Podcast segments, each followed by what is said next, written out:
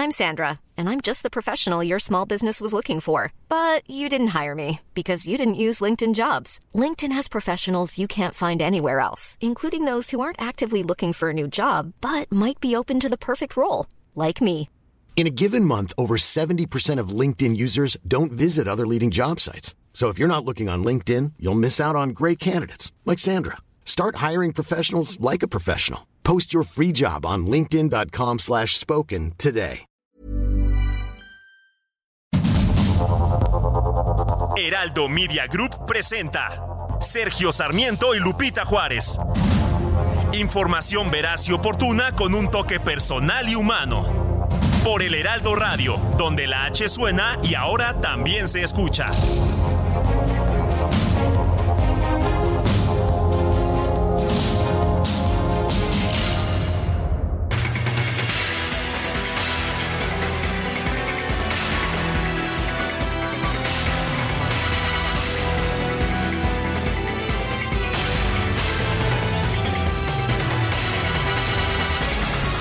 Son las 7 de la mañana en puntísimo de este viernes, sí, ya es viernes 29 de septiembre del 2023 y cuidado es viernes de quincena, viernes de fin de mes, viernes de yo no sé qué tantas cosas. Este, pero lo que puede usted ver es el entusiasmo con la con lo cual nuestro equipo de producción, con el cual nuestro equipo de producción está dándole recepción a este viernes. Es un viernes también de muchísima información. Estamos yo no sé por qué en un momento crucial en la vida de nuestro país están ocurriendo cosas muy importantes que tienen mucho que ver con el tipo de país que vamos a tener a lo largo de los próximos años. Por eso, por eso estamos aquí para darle a usted toda la información que le permita a usted y nos permita a nosotros entender lo que está sucediendo en México y en el resto del mundo. También nos gusta que nos acompañe eh, porque sabemos que puede tener un rato agradable. Ya nos conoce usted, nos gusta darle el lado amable de la noticia siempre y cuando la noticia lo permita. Pero vamos a un resumen de la información más importante de este viernes 29 de septiembre del 2023. Los consejos estatales de Morena definieron los perfiles que propondrán a la dirigencia nacional del partido para participar en los procesos internos de la Ciudad de México, Chiapas, Morelos, Guanajuato, Veracruz, Yucatán, Tabasco y Jalisco. Para Puebla se darán a conocer estos aspirantes el próximo 30 de septiembre. En la capital del país los aspirantes serán el ex secretario de Seguridad Ciudadana Omar García Harfush, la ex alcaldesa de Iztapalapa Clara Brugada, el ex subsecretario de Salud Hugo López Gatel y la procuradora ambiental Mariana Boy. En la lista para Guanajuato aparecen el titular de Profeco, Ricardo Sheffield, el director del Instituto para Devolver al Pueblo lo Robado, Ernesto Prieto, la senadora Antares Vázquez y la diputada Almar Alcaraz. La titular de la Secretaría de Energía, Rocío Nale, buscará la coordinación de los comités de defensa de la Cuarta Transformación en Veracruz. Margarita González Arabia, exdirectora de la Lotería Nacional en Morelos, y Javier May, ex titular de Fonatur en Tabasco. A través de redes sociales, el ex canciller Marcelo Ebrard aseguró que el Tribunal Electoral ordenó a la Comisión Nacional de Honestidad y Justicia de Morena que responda a la impugnación que presentó contra el proceso interno del partido. Sin embargo, el Tribunal Electoral explicó que el juicio para la protección de los derechos político-electorales promovido por Marcelo Ebrard se encuentra todavía en etapa de instrucción y pendiente de resolución. Mintió Marcelo Ebrard en una situación tan, pues, tan fácil de saber, eh, porque se adelantó y dijo ya resolvió el tribunal y el tribunal le responde, pues a ver, yo todavía no resuelvo. El Tribunal de Hecho requirió a la Comisión Nacional de Honestidad y Justicia de Morena, eso sí, que publicite el escrito de demanda del ex canciller Ebrard y remita al tribunal una copia del acto impugnado, el informe circunstanciado y cualquier otro documento necesario para la resolución del asunto. El coordinador nacional de Movimiento Ciudadano, Dante Delgado, aseguró que el primer criterio para elegir al candidato presidencial de su partido será, escuche usted, que los participantes, que los aspirantes escuchen al pueblo. Para la selección de la candidatura de Movimiento Ciudadano, el primer criterio es que sea una persona que sí escuche a la gente. Criterio que, la, que escuche a la gente. Además, Dante rechazó las invitaciones para que Movimiento Ciudadano se sume al Frente Amplio por México. En una carta calificó a los partidos de la alianza opositora como los responsables de la tragedia en la que está hundido el país. La senadora del PAN, Xochitl Gálvez, sostuvo un encuentro en Los Ángeles, California, con líderes de la comunidad migrante en los Estados Unidos. Se comprometió a combatir la violencia en el país, pero sin acribillar a ningún delincuente. La cantidad de jóvenes desaparecidos, lo que pasó esta semana con los siete jóvenes que fueron levantados, seis asesinados, uno malherido, es una historia que se repite día con día en Zacatecas, en Durango, en Michoacán. Entonces, sí hay un problema en el país. O sea, basta de que nos digan que todo está bien, basta de una política de abrazos y no balazos cuando los balazos han sido para los ciudadanos. No pretendemos acribillar a ningún delincuente, pero sí que se aplique la ley. Sí que se respete a las personas que trabajan. Ustedes seguramente hablan con sus familiares allá y les dicen cómo está la historia. O sea, la historia es dura, dramática. El Consejo General del INE aprobó las reglas para la conformación de coaliciones políticas de cara a las elecciones de 2024 para la presidencia de la República, las diputaciones y las senadurías. Además, el INE estableció que cada candidato a la presidencia tendrá un tope de gastos de 660.9 millones de pesos durante el periodo de campaña que arranca, escuche usted, el primero de marzo del 2024. Sí, arrancan las campañas el primero de marzo del 2024, o sea que todo lo que estamos viendo ahora, no crea usted que son campañas. La Suprema Corte de Justicia de la Nación invalidó la reforma electoral que impulsaron las bancadas del PAN y el PRI en el Congreso de Guanajuato por violaciones al proceso legislativo. Esto como parte de un recurso, de inconstitucionalidad presentado por Morena.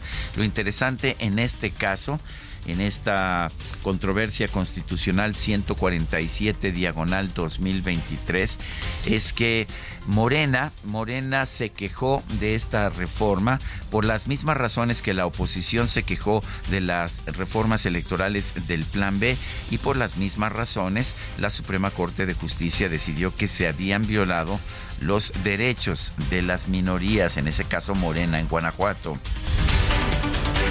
La Secretaría de Gobernación impugnó la suspensión provisional que prohíbe al subsecretario de Derechos Humanos Alejandro Encinas referirse públicamente al exdirector de la Agencia de Investigación Criminal Tomás Herón de Lucio como torturador o creador de la verdad histórica del caso Iguala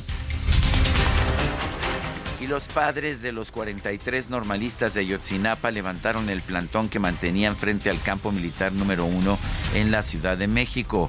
Recordemos que no son los padres de los 43, son de un pequeño grupo. En conferencia de prensa refrendaron su propósito de continuar con la búsqueda de los jóvenes. Nos retiramos, pero estamos pendientes en espera del cumplimiento de esa instrucción presidencial a efecto de que se entregue en lo inmediato la información que está en los archivos militares. Y si no cumple el ejército entregar los documentos, vamos a regresar en este lugar, porque hemos dicho, sea lo que sea, pero queremos la verdad. El subsecretario de Seguridad Pública de Zacatecas, Óscar Alberto Aparicio, informó que ya hay seis personas detenidas por el caso de los jóvenes secuestrados y asesinados en el municipio de Villanueva, incluyendo dos menores de edad originarios de Durango. Y como ya le he comentado, refieren estar privados de la libertad por el tema de narcomenudeo, refieren ser parte del grupo Cártel Nueva Generación y que estaban acompañados de otros siete, otros siete integrantes del cártel de nueva generación, los cuales se dedican al narcomenudeo. Vuelvo a repetir, esta es información de los dos privados de la libertad que nos llevan al lugar exacto donde encontramos los cuerpos y en este caso rescatamos a la persona eh, que se encontraba con vida. El subsecretario de Seguridad Pública de Zacatecas, Óscar Alberto Aparicio, informó que ya hay seis personas eh, no, perdón, esta nota se la acabamos de dar. El gobernador de Zacatecas, David Monreal, aseguró que la ola de violencia que afecta a su estado es producto del abandono y la descomposición social. El primer día yo lamento la condición que se ha estado viviendo. Que sostengo es producto del abandono y hoy eh, lamentablemente, pues eso sucedió. Vamos a seguir luchando para restablecer la paz, la tranquilidad, el orden. Yo estoy dejando en instancias de justicia la fiscalía que informe debidamente lo que aconteció, porque todos, padres de familia, maestros, sociedad, tenemos que estar los avances de la investigación eh, es la descomposición social. Pues sí, ¿verdad? Siempre los de antes son los culpables. Uno, pues, uno como gobernador, como gobernante, siempre hace todo bien, pero los anteriores son los que claramente hicieron todo mal y dejaron todo en abandono y generaron descomposición social. Un informe de la Universidad Iberoamericana reveló que entre 2020 y 2022 se localizaron 1.134 fosas clandestinas en México, principalmente en los estados de Guanajuato, Sonora y Guerrero. Y la Fiscalía General de la Ciudad de México abrió una investigación por el feminicidio de Naomi, una niña de 12 años que presuntamente fue asesinada por su hermano de 23 en la colonia agrícola metropolitana, en la alcaldía de Tláhuac. Un juez de control de la Ciudad de México vinculó a proceso a Sean N. y César N por el delito de feminicidio como parte de las investigaciones por la muerte de la joven Montserrat Juárez. Y un grupo de personas bloqueó el acceso al Congreso de la Ciudad de México como protesta contra la ratificación de la fiscal general de la capital, Ernestina Godoy. Distintos colectivos feministas marcharon en las calles de por lo menos 16 estados del país en la Ciudad de México en el marco del Día de Acción Global por el Aborto Legal, Seguro y Accesible. El Instituto Nacional de las Mujeres exhortó a los 21 estados que aún no han despenalizado el aborto a que cumplan la ley y eliminen barreras sociales y culturales que impiden el acceso a la interrupción legal del embarazo. Representantes de la Cámara Nacional de la Industria de la Transformación y de la Cámara Nacional de Autotransporte de Carga advirtieron que a 10 días del cierre del carril comercial del Puente Internacional Córdoba de las Américas, más de 11 mil cargas no han podido cruzar hacia los Estados Unidos. La canciller Alicia Bárcena participó este jueves en la decimotercera edición del US Mexico CEO Dialogue que se lleva a cabo en Washington para llamar a las empresas a aprovechar la buena relación que hay entre México y Estados Unidos. La Cámara de Representantes de la Unión Americana aprobó frenar más de 60 millones de dólares en proyectos de ayuda en México como represalia por la falta de voluntad del gobierno del presidente López Obrador para combatir el tráfico de fentanilo. Y en la información deportiva, Bueno, a ver, por favor, ah, por favor, que no escuche nuestro ingeniero Adrián Alcalá. Tengo una nota importante que dar que no le va a agradar. Los Leones de Detroit se impusieron por marcador de 34 a 20 sobre los empacadores de Green Bay para... Bueno, aquí no hay respeto tampoco del, del cacharpo DJ Kike. Para sumar su tercera victoria en la presente temporada de la NFL, empezaron con tantos errores que bueno, estuve a punto de, de, apagar el partido. Sé que don Adrián Alcalá no lo hizo, pero bueno, ya al final mejoraron un poco, pero en realidad siguieron con los errores hasta el final. Y la Liga MX suspendió el partido entre Monterrey y Santos correspondiente a la jornada 10 del torneo Apertura 2023 debido a las malas condiciones de la cancha de los Rayados tras el concierto del cantante The Weeknd.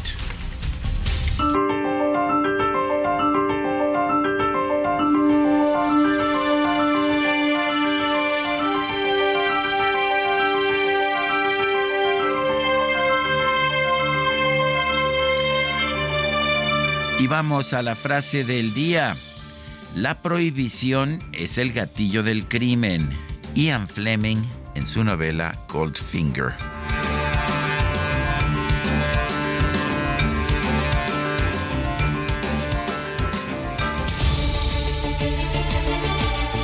Vamos a las preguntas. Ayer preguntamos en este espacio, ¿lo convence a usted la nueva narrativa del subsecretario Alejandro Encinas sobre lo sucedido en la noche de Iguala?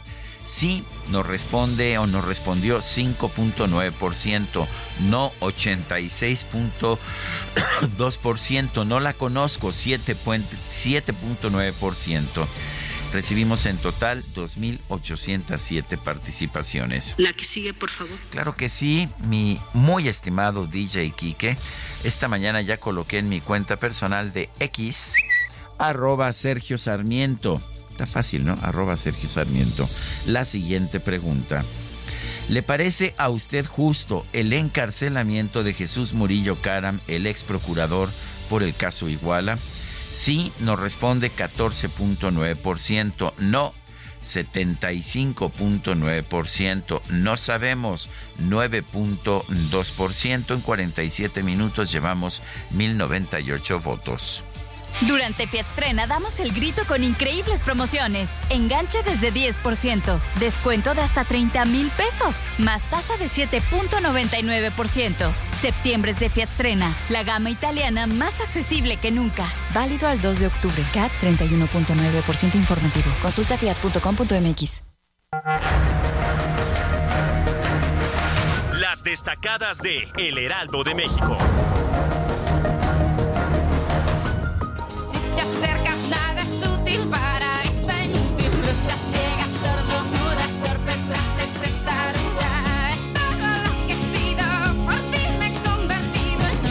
Itzel González, ¿y a qué se debe Shakira? Muy buenos días, Sergio, queridos Destacalovers. Hoy es el Día Internacional de Shakira. Hoy es el Día Internacional de Shakira. 29 de septiembre, ¿Y a qué Día se debe, Internacional de Shakira. Se cumplen 25 años del lanzamiento del álbum ¿Dónde están los ladrones? Entonces, el portal Spotify propuso asignar un día a nivel internacional para homenajear al artista. Se decidió que fuera el 29 de septiembre. Yo... ¿Tú votaste? Yo no voté, la verdad es que ni siquiera se propuso porque hay otros artistas que estaban en, en- en la votación, pero No, por hay- lo hay otro- menos... intereses creados, ¿no? De la Intereses produ- de la creados, traemos arrastrando a algunos votos de días anteriores, entonces por lo menos en las destacadas del Heraldo sí celebramos el día de Shakira. Y aparte es viernes, es día del maíz, es día del corazón y viernes de quincena, tenemos mucho que celebrar, ya nos invitaron ayer que, que, que hay una fiesta, nos ¿Ah, sí? Yo no he recibido invitación, ¿eh? Sí, te invitaron, Sergio. Así eso sí El- el, calienta. el- el papá de nuestra compañera Ah, sí. extendió la invitación para toda la producción. A mí tampoco me llegó la invitación, pero yo con ese mensaje me doy por aludida. Oye, ¿y si llego sin invitación me dejarán entrar? Pues vamos a dar portazos si no nos dejan entrar. Yo, yo, El pase es el regalo ah. y, me informan que DJ Kike va a estar eh, amenizando la fiesta. Entonces, un telefonazo a DJ Kike. Alcanzó el dinero para contratar a DJ Y mira, hasta el VIP nos va a pasar DJ Kike. ¿Verdad, Kike? No. Claro que sí. Claro que sí, ahí está, ahí está. Estamos listos para todo este fin de semana y Sergio también tenemos hoy mucha información que se publica en el Heraldo de México, así que comenzamos con las destacadas. En primera plana, Jesús Ramírez Cuevas, Andrés Manuel López Obrador no se quedará callado en último año. El presidente inicia el domingo los últimos 12 meses de su gobierno. El vocero asegura que no se desdibujará como lo hicieron sus predecesores. País, INE aprueba plan, prevé tres debates presidenciales, uno de los eventos en las instalaciones del órgano electoral. Ciudad de México, Marea Verde, marchan por el aborto libre. Salieron de la glorieta de las mujeres que luchan a las dos y media de la tarde. Estados, primer filtro, humo blanco, definen aspirantes. Morena dio a conocer su lista en Tabasco, Morelos, Yucatán, Chiapas y Guanajuato. Orbe, estadounidense, soldado vuelve de Norcorea. Está en el Centro Médico Brook Army, en Texas, una parada de los liberados. Meta, Canelo contra Charlo, cazador de reyes. Saúl Álvarez ha sembrado terror en los campeones mundiales y planea aumentar un nombre más a la lista este fin de semana. Y finalmente, en mercados, frena buena racha, registra caída el empleo. El INEGI reportó 269.645 plazas laborales menos en agosto de 2023. Sergio amigos, hasta aquí las destacadas del Heraldo. Feliz viernes. Feliz viernes, Itzel. Son las 7 de la mañana con 21 minutos y te puedo decir que habemos decisión.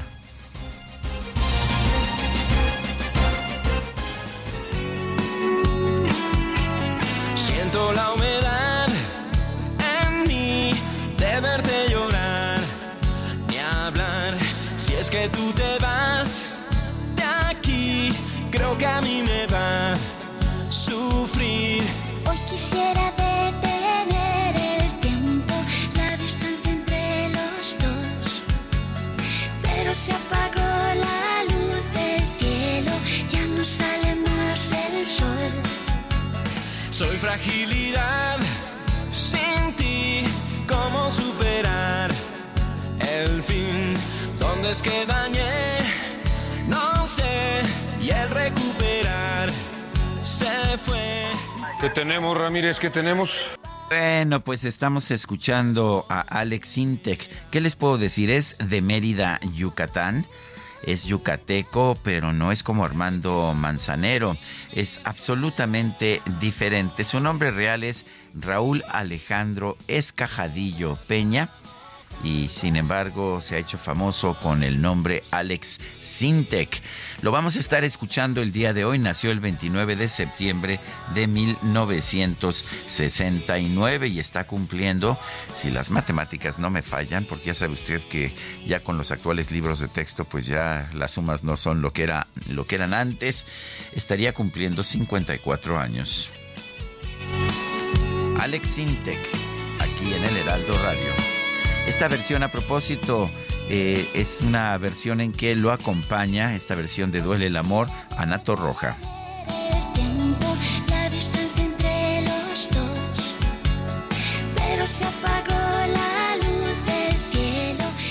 Bueno, y vámonos a las calles de la Ciudad de México. Israel Lorenzana, adelante, ¿qué nos tienes esta mañana?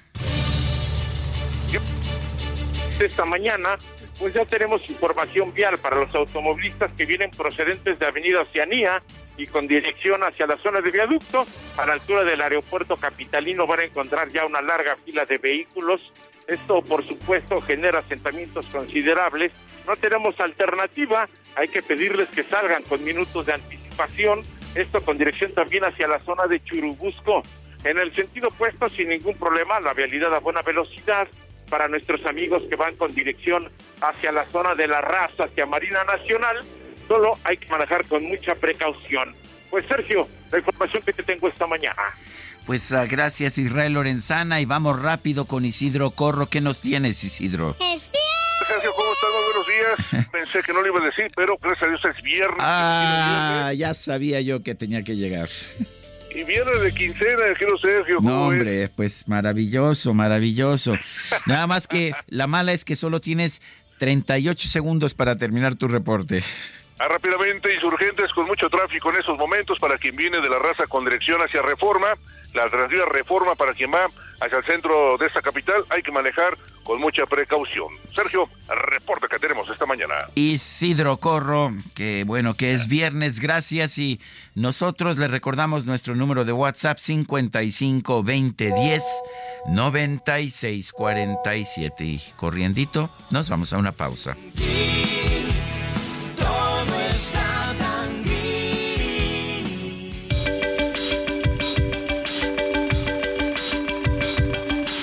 Sergio Sarmiento y Lupita Juárez quieren conocer tu opinión, tus comentarios o simplemente envía un saludo para ser más cálida esta mañana. Envía tus mensajes al WhatsApp 55 20 10 96 47.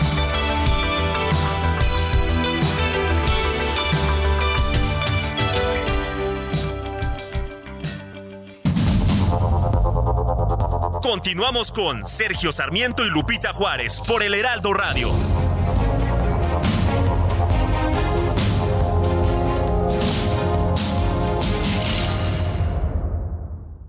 La comida chatarra y las bebidas azucaradas no deben volver a las escuelas. Ahí niñas y niños consumían tal exceso de calorías que aumentaba su riesgo de sobrepeso y obesidad. Además, el consumo de estos productos provoca procesos inflamatorios, los cuales debilitan el sistema inmune frente a virus y bacterias.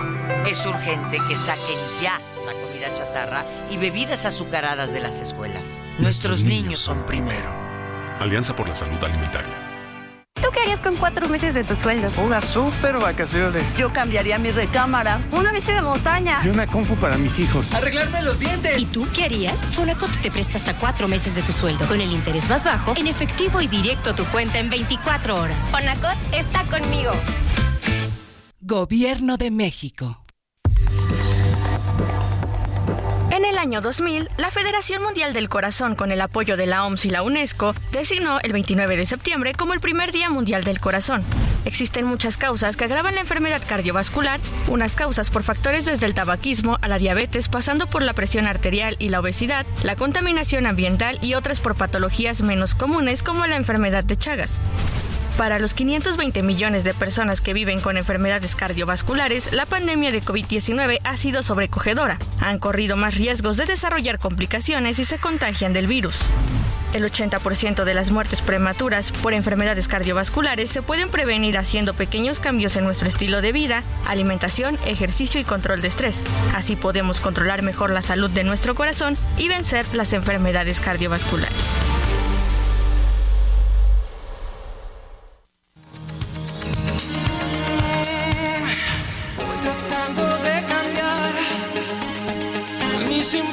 Sobre ti y no voy a permitir que me traicione el.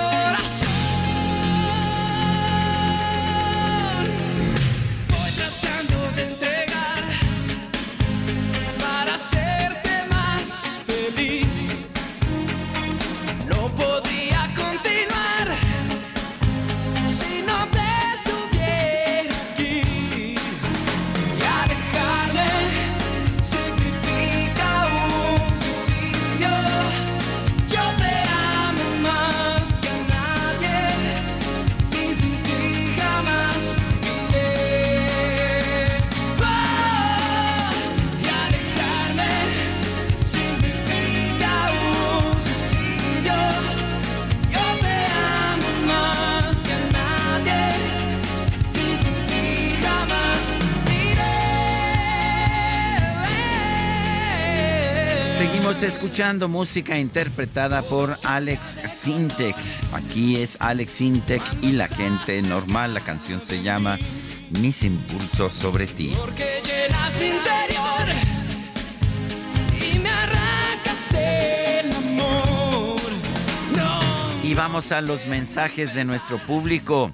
Hola a todo el equipo. H, abrazo a Lupita que disfruta de sus vacaciones. Para mi querida Itzel y mi querido Sergio, recordarles que si no llevan regalo a la fiesta de cumple, no hay bolsita de dulces. Así que a escoger algo bonito, gracias. Soy María Eugenia Lugo, postdata, la hermana de Alex Sintec, Ana Luisa, fue compañera mía de primaria. Pues muy bien.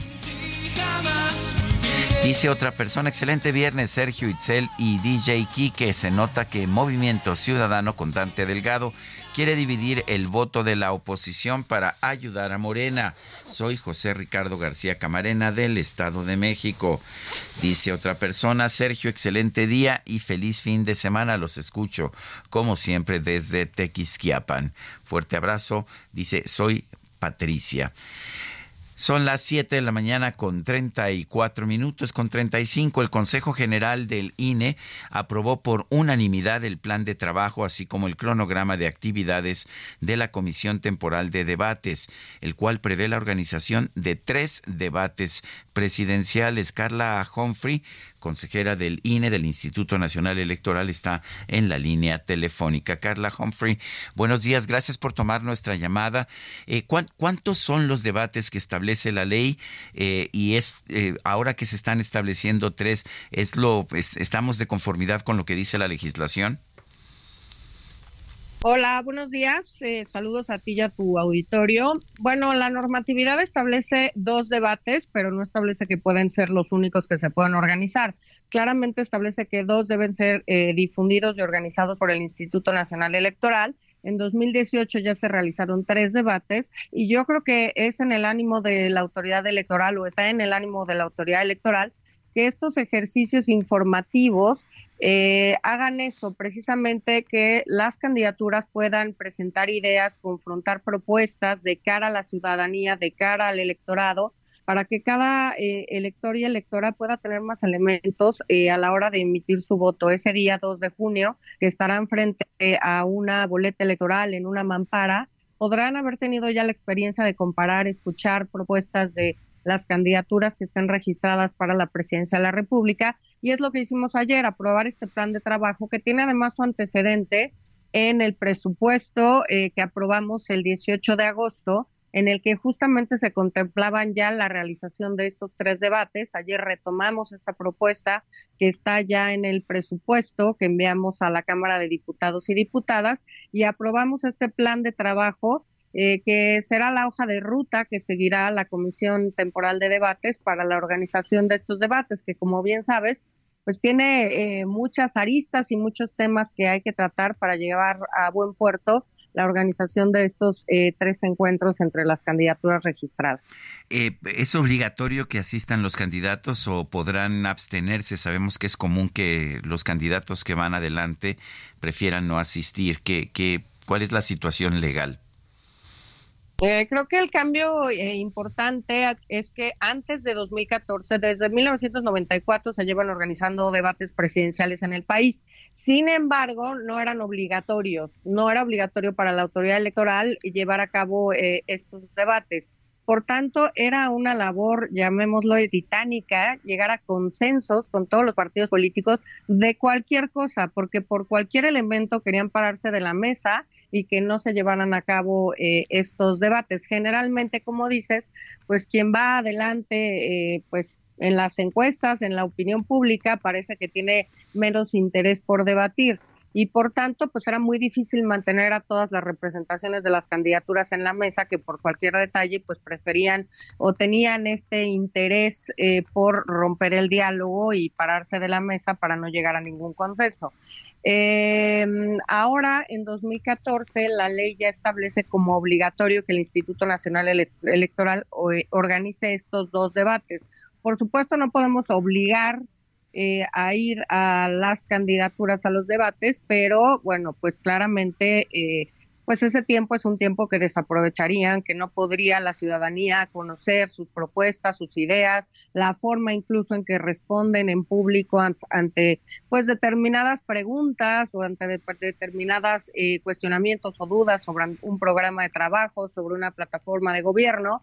Y creo que pues eso es eh, en detrimento de eh, pues lo que la ciudadanía puede escuchar y puede entonces normar eh, una idea y un voto razonado e informado de, de, cara a la jornada electoral. La diferencia es que antes, si no había consensos, no se llevaban a cabo los debates y que hoy, de manera obligatoria, el instituto organiza, tiene que organizar por mandato legal estos debates. Así que si algún candidato o candidata no va a los debates, pues ya es cuestión de responsabilidad de la candidata o el candidato que no vaya, pues asumir, digamos, las consecuencias en medios de comunicación o quizá ante el electorado de no haber ido a este debate y no haber podido entonces presentar con más amplitud y de en un espacio público abierto que se transmite además eh, por los medios de comunicación en cadena, no en cadena nacional, pero por los principales medios en vivo, eh, pues generar eh, esta posibilidad de que se conozca claramente su propuesta. El, eh, bueno, entonces van a ser tres los debates. ¿Hay fechas ya o todavía no hay fechas? ¿Las fechas cuándo se definen? ¿Y qué, tipo de acuerdos se hacen con los diferentes candidatos y partidos?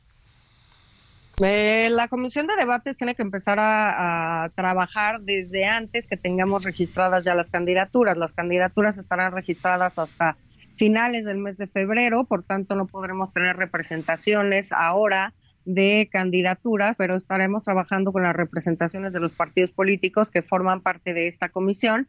Eh, tenemos muchos temas eh, técnicos, por ejemplo, eh, de duración de horarios, de eh, producción, por ejemplo, de los debates que tenemos que ir afinando, de eh, metodología para selección de las personas moderadoras de los debates y, por supuesto, pues que quería también eh, comentarte que uno de los debates será en el Instituto Nacional Electoral. Es algo que hemos platicado las y los consejeros electorales eh, nunca ha habido un debate en las instalaciones del propio Instituto Nacional Electoral y creo que sería también eh, un buen mensaje que en la sede del árbitro electoral se celebre al menos uno de estos debates. Lo que sabemos es que serán tres, uno en abril, uno en mayo, digo, perdón, uno sí en marzo, en abril y en mayo, que culminan las campañas electorales y bueno, estaremos obviamente platicando con quienes se registren o estén registrados como candidatas y candidatos para establecer claramente, eh, pues, sobre todo las sedes, los horarios y algunas particularidades de eh, los formatos, porque sin duda queremos que sean formatos ágiles, queremos que sean formatos en que de verdad se puedan eh, confrontar y exponer ideas, plataformas, programas de gobierno. Y pues esta es la misión central del instituto, que sean formatos claramente informativos, ágiles, frescos y que permitan a las y los ciudadanos conocer a las y los candidatos a la presidencia. Eh, Carla, una pregunta más. ¿Podrán los candidatos eh, vetar a, los conductores, a los moderadores? Recuerdo que en 2018 el Bronco eh, públicamente pidió que yo fuera excluido del primero de los debates. ¿Podrán hacer eso los candidatos? ¿Se les hará caso? ¿Será como en 2018 que pues expresó su posición el Bronco, pero no, no, se, le, no se le adjudicó, no se le permitió hacer ese, ese veto? Pues justamente por eso es importante la metodología que ya estamos haciendo para que haya, digamos, lineamientos formales para que se puedan eh, seleccionar a las personas moderadoras y que en su caso, cuando llegue, llegue a haber alguna eh, solicitud de que alguna persona no participe, sea una solicitud fundada, objetiva, motivada y que podamos analizar en el seno del propio Consejo General. Eh, es decir, tendremos que ajustarnos a lo que diga esa metodología, que en cualquier caso me parece que no atenderá a cuestiones subjetivas, sino a razones objetivas, fundadas y motivadas respecto a alguna persona en concreto que hayamos seleccionado como persona moderadora. Así que yo creo que estamos salvaguardados de eh, pues contar con un documento aprobado por Consejo General que dé justamente estos lineamientos y que permita de manera transparente y de cara a la ciudadanía que las personas sepan claramente por qué algún candidato o candidata eh, prefiere o está solicitando que no participe una persona y que también dé cuentas claramente de por qué eh, prefiere o está solicitando a la autoridad electoral que una persona no participe en calidad de moderador. Yo quiero agradecerle, Carla Humphrey, consejera del Instituto Nacional Electoral, esta conversación. Al contrario, te agradezco mucho este espacio y por supuesto eh, muy feliz viernes a ti y a tu auditorio. Gracias. Es Carla Humphrey, consejera del Instituto Nacional Electoral. Son las 7 de la mañana con 44 minutos. En el Senado hay una iniciativa que de hecho ya pasó por comisiones para crear una CURP una, un registro de CURP con eh, la fotografía y también con registros biométricos. Sería, tendría la posibilidad de ser una identificación, un documento de identificación nacional, como actualmente es el, la credencial de elector del INE. Eh, Guadalupe Tadei, la presidenta del Instituto Nacional Electoral, dijo que el INE será respetuoso de las capacidades y atribuciones del Poder Legislativo dijo que habría que integrar alguna mesa de diálogo, intercambio de opiniones con este nuevo proyecto que se presenta para nuestro país. No es privativo de una persona ni de una institución, es algo que impacta en el país completo. Dijo Guadalupe Tadei, por otra parte, que el INE cuenta con todas las herramientas para la protección de los datos personales que se encuentran en su, pues en su, eh, en, sus datos en, su, en, todos los datos que tiene de los ciudadanos. Cuando se le preguntó sobre si la Secretaría de Gobernación tendría la capacidad para cuidar esos datos personales, consideró que si se está haciendo la propuesta es porque tiene sustentos jurídicos, logísticos, entre otros. Son las 7 con 45 minutos. El Banco de México decidió mantener en 11.25% la tasa de interés interbancaria. Roberto Aguilar es analista financiero, colaborador del Heraldo de México. Roberto Aguilar, ¿cómo estás? Buen día. Cuéntanos qué opinas de esta decisión del Banco de México de mantener la tasa de interés interbancaria en 11.25%.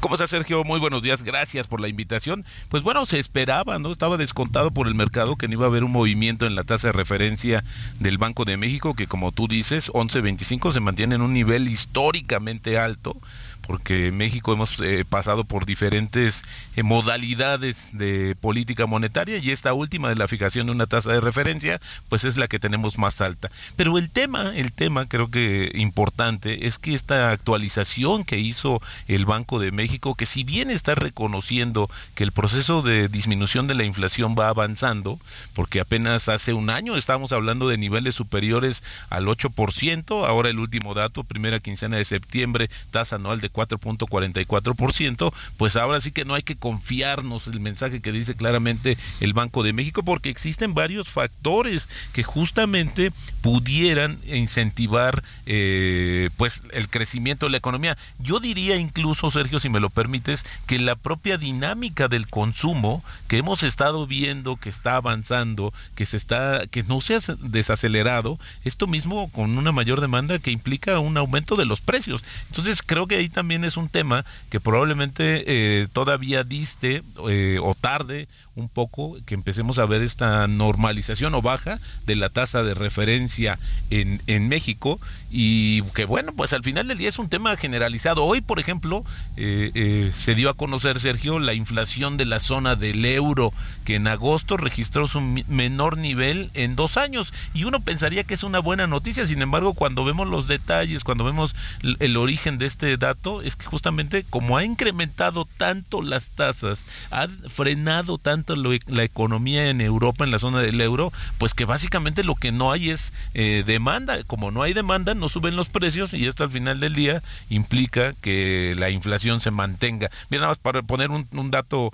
que me, me resultó muy relevante, que hoy que lo revisaba en la mañana, que en 18 meses el Banco Central Europeo pasó de una tasa negativa de menos 0.5% a 4% la tasa de referencia, sus tasas de referencia. Así también sucede con Estados Unidos, en fin, los bancos centrales de todo el mundo pues todavía están eh, vacilando sobre el tema de que si ya hay señales claras de una disminución de la inflación, lo cual pareciera que todavía no, Sergio, todavía hay muchos factores que podrían desencadenar algún rebote y al final del día pues los bancos centrales están vigilantes de eso y no eh, eso no exime al Banco de México, que por cierto, Sergio, faltan dos reuniones de política monetaria para que se termine el año en términos monetarios también en Estados Unidos. Así es que lo que se vería es que, insisto, que hasta el 2024 ahí habría algún tema justamente relacionado con el movimiento de las tasas en México, Sergio.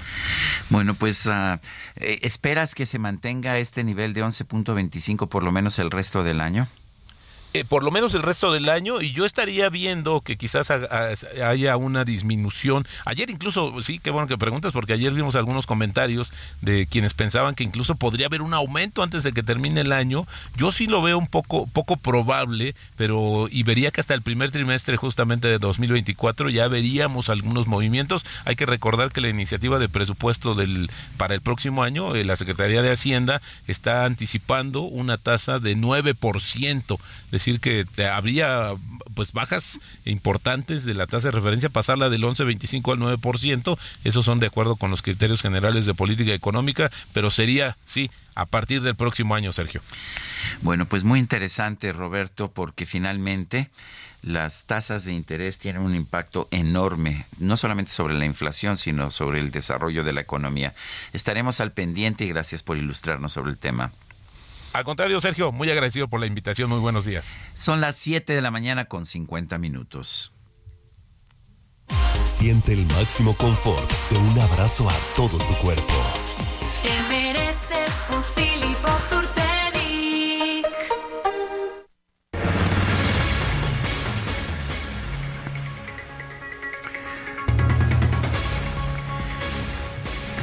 Bueno, pues son las, uh, las 7, 7 de la mañana con 50 minutos. El presidente López Obrador anunció que está preparando el envío de un paquete de iniciativas de reformas constitucionales. Noemí Gutiérrez nos tiene el reporte. Adelante, Noemí.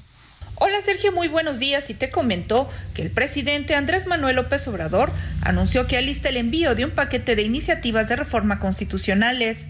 Lo anterior lo señaló durante un recorrido privado que hizo la tarde de este jueves por las oficinas de la Consejería Jurídica del Ejecutivo Federal en Palacio Nacional. En un video que subió a sus redes sociales acompañado de la consejera jurídica María Estela Ríos, les agradeció su trabajo al personal de esta área. Ya nada más nos faltan básicamente dos iniciativas, afianzar lo de derechos sociales como la pensión adultos mayores y tenemos que ajustarlo a 65, ajustarlo de la pensión para personas con discapacidad. La parte social, elevar a rango constitucional todos estos programas. En su recorrido les dijo que su trabajo beneficia al pueblo. Todo lo que hacen para la defensa jurídica del gobierno, que ven cuántos nos están obstaculizando, ¿no? Pero ahí vamos, vamos muy bien. Afortunadamente tenemos bastante apoyo de la gente. López Obrador afirmó que sentará las bases de la transformación y está por cerrar su ciclo, por lo que le queda un año de gobierno, además de que ya hay relevo generacional. Me voy, ya cierro mi ciclo, cada quien tiene su estilo y hay que respetar eso, que siempre tengamos como objetivo, como ideal,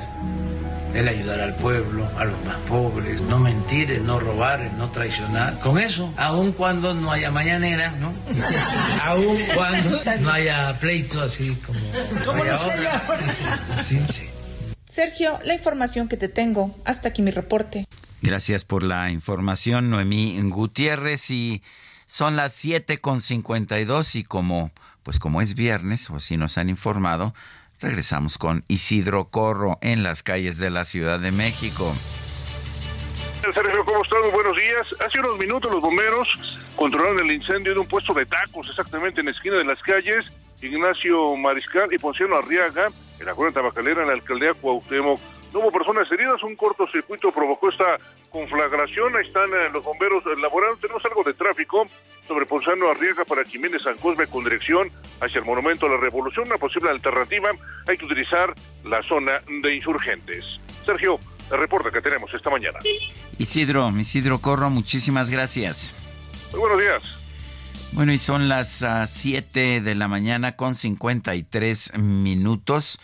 Bueno, el, la, la Secretaría de Gobernación está impugnando la prohibición temporal impuesta a esa dependencia y en particular a su subsecretario de Derechos Humanos Alejandro Encinas para señalar públicamente a Tomás Herón de Lucio como torturador y creador de la verdad histórica en el caso Ayotzinapa. El director general de Procedimientos Constitucionales de la Secretaría de Gobernación presentó un recurso de queja contra esta suspensión que se otorgó al extitular de la Agencia de Investigación Criminal.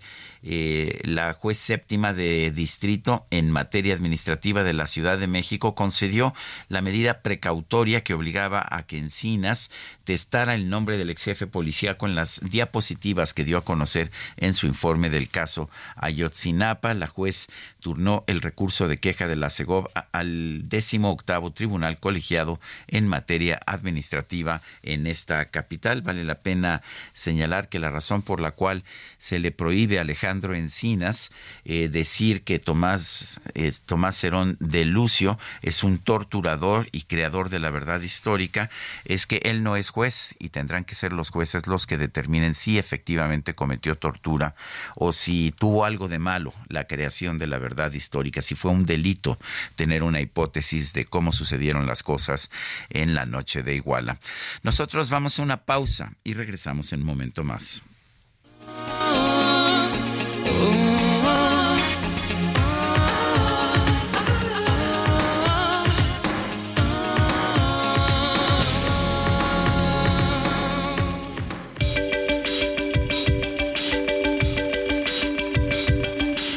Sergio Sarmiento y Lupita Juárez quieren conocer tu opinión, tus comentarios o simplemente envía un saludo para ser más cálida esta mañana.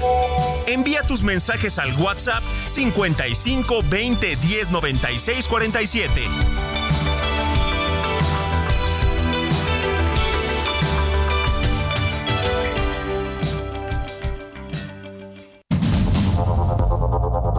Continuamos con Sergio Sarmiento y Lupita Juárez por el Heraldo Radio.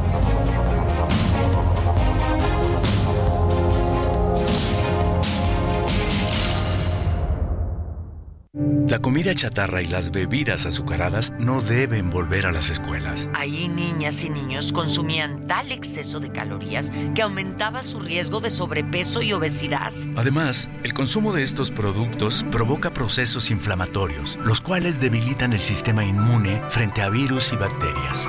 Es urgente que saquen ya la comida chatarra y bebidas azucaradas de las escuelas. Nuestros, niños son primero. Alianza por la Salud Alimentaria. Nacimos y crecimos entre montañas, cerros y edificios llenos de historia. Entre amaneceres pintados de esfuerzo y trabajo, atardeceres coloreados y noches llenas de vida. Nadie nos alcanza porque siempre vamos para adelante, siempre en ascenso. Buscar lo nuevo está en nuestros genes. Somos disciplinados y arriesgados. Somos de palabra y de hechos. Somos de puro corazón. Somos Nuevo León. Veces no pienso, me vuelvo tan frío y no estoy.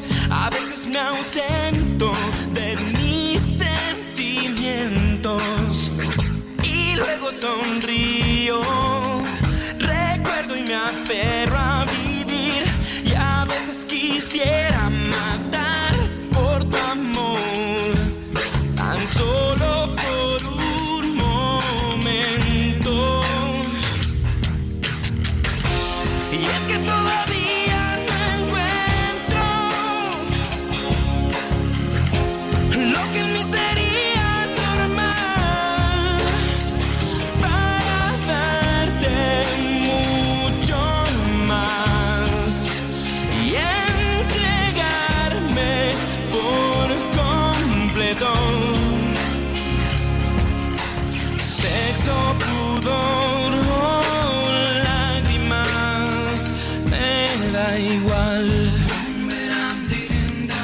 Sexo, Pudor y Lágrimas, esta canción que fue título de una película muy popular, La recordará usted allá en 1999. Estamos escuchando a Alex Sintek.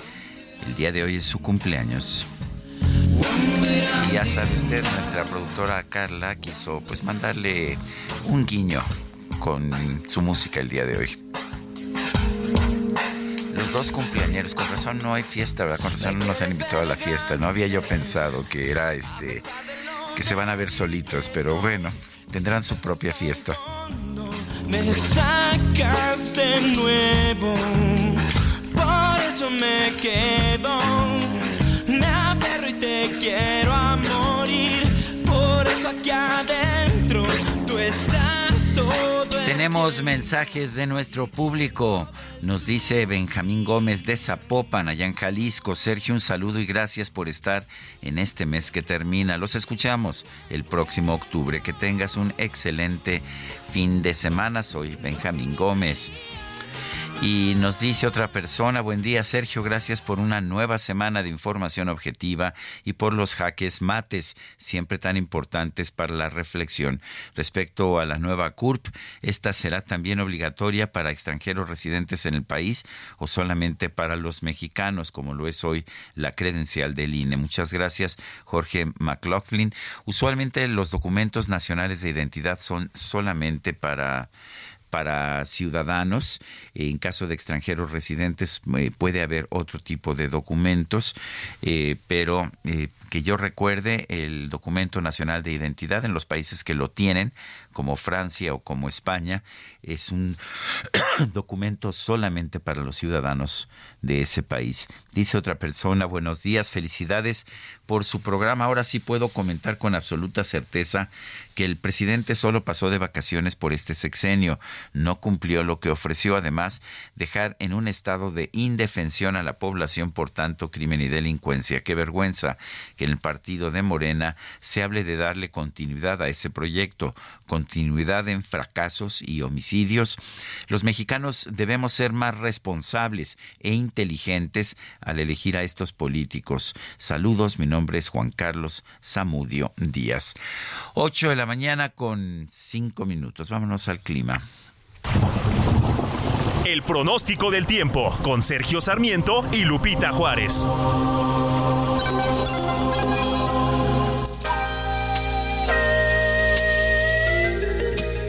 Patricia López, meteoróloga del Servicio Meteorológico Nacional de la Conagua. Adelante. Hola, ¿qué tal, Sergio? Buenos días a ti y a todos los que nos escuchan. Este viernes les comento que la onda tropical, la número 28, avanzará sobre el sureste y sur de la República Mexicana. Este continuará interaccionando con un canal de baja presión que se extiende sobre el Golfo de México, ocasionando lluvias puntuales intensas en Chiapas y Tabasco, así como lluvias fuertes a puntuales muy fuertes en Campeche, Yucatán, Quintana Roo, Veracruz, Oaxaca y Guerrero. Por otra parte, tenemos canales de baja presión que se extenderán sobre el noroeste, el norte, noreste, el occidente y centro del territorio nacional. Esto aunado al ingreso de humedad eh, proveniente del Océano Pacífico y Golfo de México ocasionarán chubascos y lluvias fuertes a muy fuertes en entidades de las regiones mencionadas. Para este día se están pronosticando lluvias puntuales intensas en Jalisco y Colima, así que hay que tener precauciones ya que estas lluvias podrían originar el incremento de ríos y arroyos en generar deslaves e inundaciones, además de que podrán estar acompañadas de descargas eléctricas y caídas de granizo y también rachas de viento no se descartan, así que hay que estar pendientes. Por último, les comento que una circulación anticiclónica en niveles medios de la atmósfera mantendrá este ambiente vespertino caluroso muy caluroso en gran parte del territorio nacional, extremadamente caluroso para los estados de Sonora y Sinaloa. Les comento por último, aquí en la Ciudad de México comienza la probabilidad de lluvias durante este fin de semana. Eh, comparado con lo que habíamos tenido en días anteriores. Hoy se están pronosticando lluvias aisladas y conforme avance el fin de semana eh, empieza a incrementar esta probabilidad de lluvias aquí en la Ciudad de México, así que también tomen sus precauciones. En cuanto a la temperatura, estará eh, agradable, las máximas están oscilando entre los 26 a 27 grados Celsius y las mínimas se mantendrán entre los 12 a 13 grados Celsius y aumentando también ligeramente. Sergio, este es el pronóstico desde el Servicio Meteorológico Nacional. Regreso con ustedes.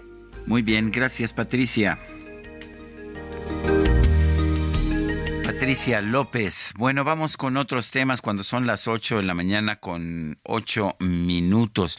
La Fiscalía General de Justicia del Estado de Zacatecas confirmó la entrega de los cuerpos tras localizar sin vida a seis de los siete jóvenes desaparecidos secuestrados el domingo pasado en un rancho conocido como El Potrerito, esto en Malpaso, en el municipio de Villanueva, Zacatecas. Rodrigo Reyes es secretario de Gobierno de Zacatecas.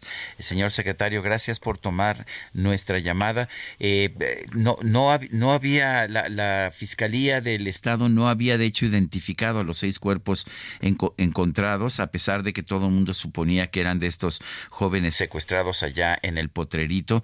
Eh, ¿Ya está ratificada la identidad de estos jóvenes? Gracias a ustedes, Sergio Lupita.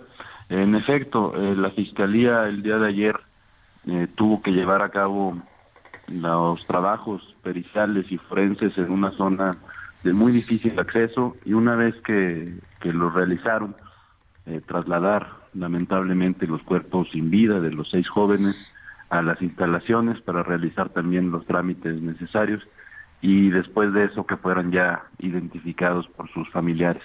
Eso sucedió el día de ayer por la noche. Eh, ¿Sabemos por qué, por qué esta acción agresiva en contra de estos jóvenes? ¿Cuál fue la razón de este, pues de esta, de este homicidio masivo? Bueno, el día de ayer, precisamente la Fiscalía, en conjunto con la Secretaría de Seguridad Pública, presentaron en una conferencia de prensa los avances de la investigación. Comentarles que hasta el momento hay dos personas detenidas ya eh, que han sido eh, reconocidas por los mismos familiares como probables responsables de estas acciones. Se tendrá que seguir esa línea de investigación y también la propia Secretaría de Seguridad Pública detuvo a otras cuatro personas que estaban armas de fuego de uso exclusivo del ejército en la misma zona en donde se dio la privación de la libertad. Es decir, en total hay seis detenciones que pudieran estar relacionadas con este caso y tendremos que seguir eh, la línea de investigación y esperar los resultados de la Fiscalía. El día de hoy eh, las dos personas eh, que comento tendrán su audiencia ya con el juez y vamos a estar muy de cerca en el gobierno del Estado para asegurarnos de que este caso, como en ningún otro, quede impune.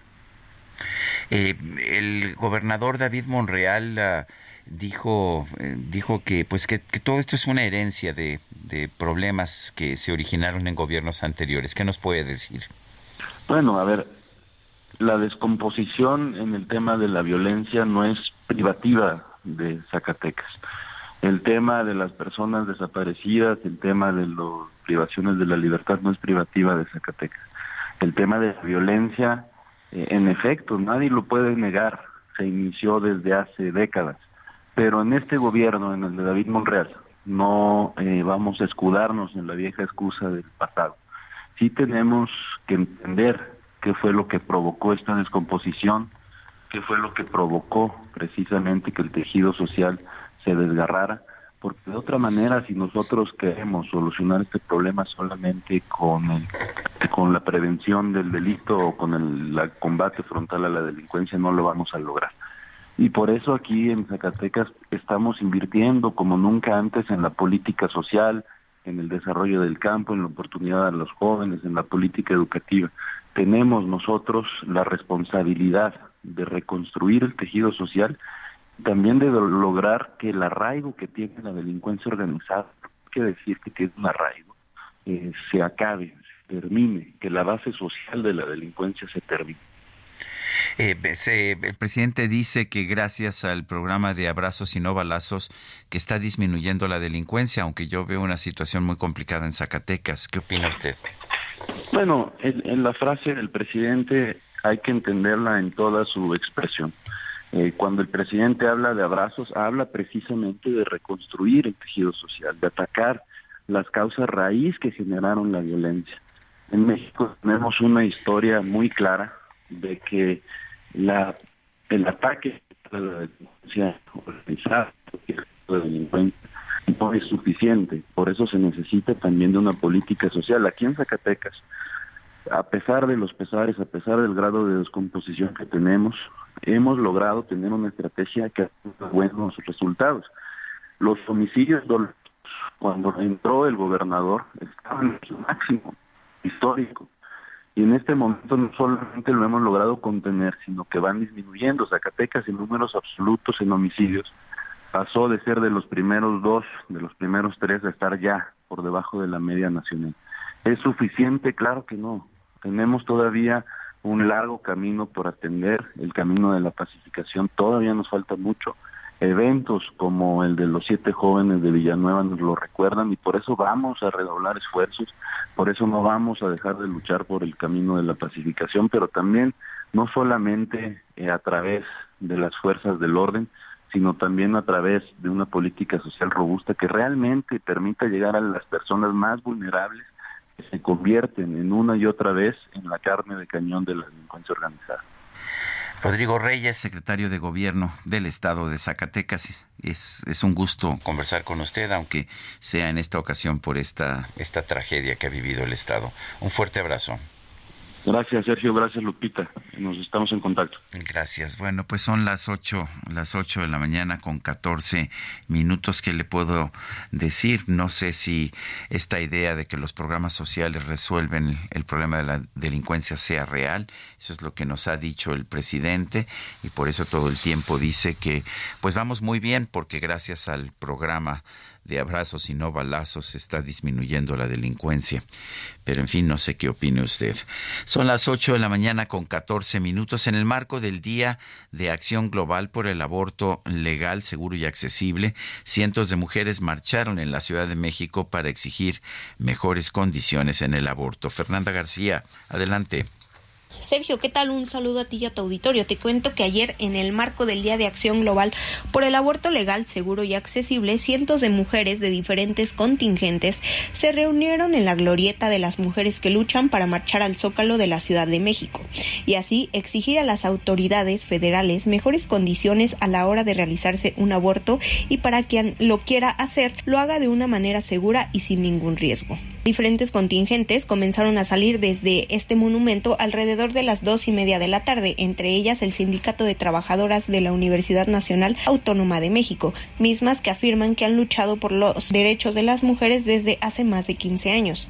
El último contingente partió luego de las 3 de la tarde. La Marea Verde llevaba grupos de mujeres que tocaban tambores y cantaban algunas consignas. Durante el recorrido, estos grupos iban rodeados por la policía de la Secretaría de Ciudadana y todos los locales que se encontraban sobre la avenida Juárez estuvieron cerrados y asegurados con bardas, al igual que los que se encuentran sobre la avenida 5 de Mayo. Fue alrededor de las 4.40 horas cuando el último contingente llegó a la Plaza del Zócalo Capitalino, realizando una marcha pacífica por parte de todas las mujeres que asistieron a esta lucha. Al término de la marcha se colocó una tarima donde integrantes del contingente Marea Verde dieron algunos mensajes, entre ellos señalaron que aunque se ha dado un avance por parte de la Suprema Corte de Justicia de la Nación cuando despenalizó el aborto el pasado 6 de septiembre, aún faltan 20 estados donde hay que despenalizar este proceso. Además, exigieron que las entidades de salud como el IMSS, el ISTE y Pemex garanticen este servicio a todas las mujeres si es que así lo desean realizar. Es la información que te tengo, Sergio. Hasta luego. Hasta luego, Fernanda García. Muchas gracias y es momento de ir con el Químico Guerra. El Químico Guerra. Con Sergio Sarmiento y Lupita Juárez. Químico Guerra, ¿qué nos tienes esta mañana? Adelante. Sergio, ayer te comentaba que es preocupante que como que se nos fue ya la época de lluvias, ¿no? Recordarás que antes era usual en octubre, por ejemplo, que cayeran todavía fuertes aguaceros, inclusive hasta en días de muertos, etcétera, ¿no? Y ahorita se están ahuyentando y esto pues definitivamente no son buenas noticias, pero es peor si lo analizamos con la eh, perspectiva, la óptica, y quiero llamar la atención a esto, Sergio, porque es trascendente para tu vida, la mía, de nuestros hijos, todos los que nos están escuchando. La disminución presupuestal del recurso destinado al agua. O sea, la naturaleza nos está pintando en la pared claramente el panorama y nosotros nos estamos volteando para otro lado con nuestros dineros. Fíjate, Sergio, de acuerdo con el Banco Mundial, México requiere invertir 85 mil millones de pesos durante 10 años para mantener, para mantener la infraestructura existente.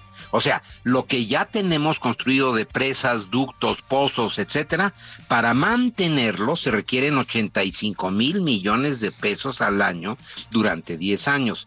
Se requerirían 430 mil millones para garantizar la sustentabilidad y seguridad hídrica.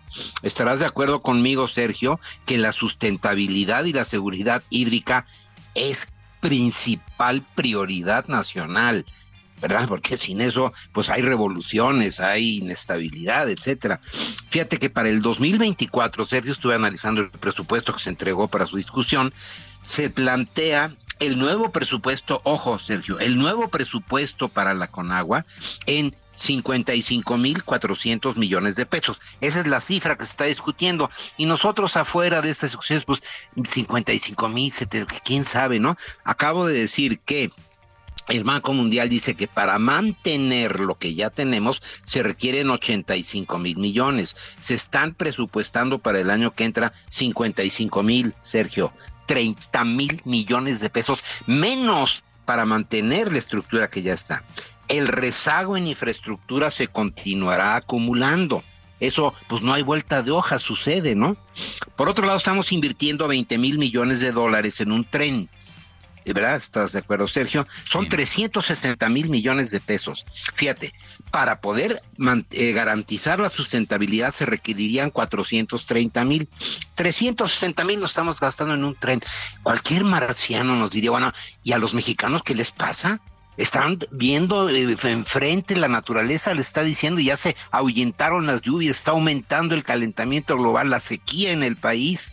Se requerirían 85 mil millones vamos a darle 55, ¿verdad? Treinta y, treinta y tantos mil, a ver cómo, cómo nos las arreglamos. Ah, pero nos gastamos 360 mil en un tren. Es como en una familia que no tiene suficiente para mantener la tubería de la casa, que no se les caiga el techo encima, no pagan el predial porque no les alcanza. Requerirían 85 pesos, ¿no? Para eso, pero tienen 55. O sea, los ingresos de la casa van a ser 55, las deudas son de 85, pero se van a gastar 360 en un coche nuevo. Eso es lo que está pasando en México. La disminución presupuestal del recurso destinado al agua es algo de prioridad nacional, Sergio. Y a mí sí me preocupa que como que nos pasa de, pues así de, de noche, ¿no? Cuando estamos viendo la naturaleza nos lo está diciendo lo que te comenté ayer, preocupante que ya en eh, septiembre todavía no esté lloviendo en muchas partes de México, Sergio. Pues ah, la verdad es que es muy triste que no le estemos prestando la atención al agua, que coincido contigo es la base del futuro y en cambio pues gastemos en tantas otras cosas que realmente no son tan importantes. Exactamente, Sergio. Bueno, pues gracias Químico Guerra, como siempre, un fuerte abrazo. Igualmente para ti, Sergio. Buen fin de semana. Buen fin de semana y pues no terminan las desapariciones. Hablábamos apenas hace unos momentos de pues de lo que sucedió en Zacatecas con el secuestro y después homicidio de unos chicos, unos adolescentes allá en el sur de Zacatecas, en, la comunidad de Malpaso. Bueno, pues ah, ahora en la comunidad de Santa Ana Tepetitlán, allá en Jalisco, se ha reportado la desaparición de tres hombres, esto desde el pasado 25 de septiembre, la tarde de este jueves, la Comisión Estatal de Búsqueda emitió fichas para localizarlos. Se trata de Jesús Fernando Márquez Díaz, de 19 años, Sergio Díaz Corona, de 38, y Julio César Rodríguez Gutiérrez, de 28. La noche del martes, un día después de que los tres fueron vistos por última vez, sus familiares y amigos realizaron una protesta para llamar la atención de las autoridades y exigir su búsqueda inmediata. Son las 8 con 22. Vamos a un recorrido por la información en el país. Vamos a comenzar en Guanajuato con Gabriela Montejano. Adelante, Gabriela. Hola, ¿qué tal Sergio? Muy buenos días. En la preparatoria oficial de León y la secundaria pública número 24 fue detectada una plaga de chinches. Sin embargo, la Secretaría de Salud es omisa ante la problemática. Aunque la Secretaría de Educación de Guanajuato confirmó el reporte de la secundaria ubicada en Brisas del Campestre e informó que el protocolo consiste en reportarlo de inmediato a la jurisdicción sanitaria y en lo que se refiere a la escuela de nivel medio superior de León perteneciente a la Universidad de Guanajuato, desde el 26 de septiembre se determinó iniciar las clases a distancia debido a la plaga. Sin embargo, al consultar en el equipo de prensa de la Secretaría de Salud de Guanajuato, se negó que existen reportes. Se informó que no hay información hasta el momento por parte de Mario Alba, a quien se le preguntó por los reportes por chinches en escuelas del estado. Se desconoce si ya se erradicó la plaga en la secundaria y en la preparatoria. Este es mi reporte. Vamos ahora con Armando de la Rosa hasta Tabasco. Así es, Sergio Lupita recrudeció la violencia en el municipio de Cárdenas, Tabasco, ya que este mismo jueves un grupo de hombres fuertemente armados incendiaron dos camionetas que se encontraban estacionadas a las afueras de una vivienda ubicada en la colonia sección 40 del municipio de Cárdenas. Los agresores también dejaron en el lugar de los hechos una manta con mensajes amenazadores, por lo cual los bomberos de protección civil de Cárdenas lograron controlar el incendio y los elementos de la Guardia Nacional realizaron un gran operativo pero no lograron arrestar a ninguno de los implicados. Cabe señalar que este mismo hecho ocurre a menos de una semana de que el municipio de Cárdenas registrara una jornada sumamente violenta, ya que fue apenas el pasado viernes cuando decenas de hombres armados quemaron vehículos en las entradas y salidas del municipio de Cárdenas a modo de respuesta debido al arresto de un líder criminal. Este es el reporte desde Tabasco.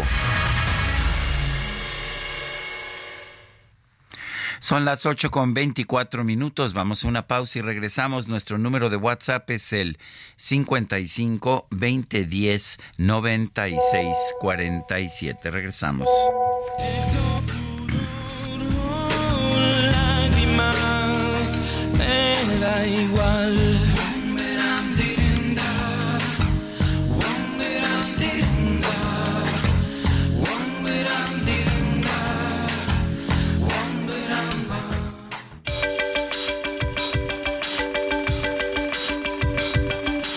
Sergio Sarmiento y Lupita Juárez quieren conocer tu opinión, tus comentarios o simplemente envía un saludo para hacer más cálida esta mañana.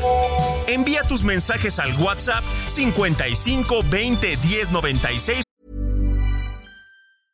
Hey, I'm Ryan Reynolds. At Mint Mobile, we like to do the opposite of what Big Wireless does. They charge you a lot, we charge you a little. So naturally, when they announced they'd be raising their prices due to inflation, we decided to deflate our prices due to not hating you. That's right. We're cutting the price of Mint Unlimited from $30 a month to just $15 a month. Give it a try at mintmobile.com slash switch. $45 upfront for three months plus taxes and fees. Promote rate for new customers for limited time. Unlimited more than 40 gigabytes per month. Slows. Full terms at mintmobile.com. 47.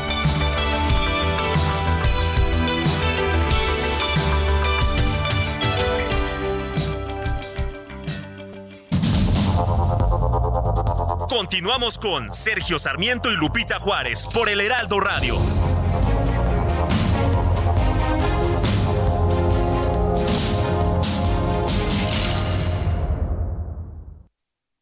Con el fin de impulsar la formación técnica y profesional, la investigación científica, el arte y la cultura, la Universidad Autónoma de Nuevo León se constituyó en los años 1930 como el proyecto más importante del siglo XX en la región. Recibió el apoyo de personajes como Alfonso Reyes, Pedro de Alba, Héctor González y Francisco A. Cárdenas y se sumaron las emblemáticas facultades de Filosofía, Ciencias y Artes, Medicina, Derecho y Ciencias Sociales, Ingeniería y Química y Farmacia, así como la Escuela Normal para Maestros, la Escuela de Bachiller la Escuela Industrial y Preparatoria Técnica Álvaro Obregón, la Escuela de Enfermería, la Escuela de Obstetricia y la Escuela Industrial Femenil Pablo Olivas.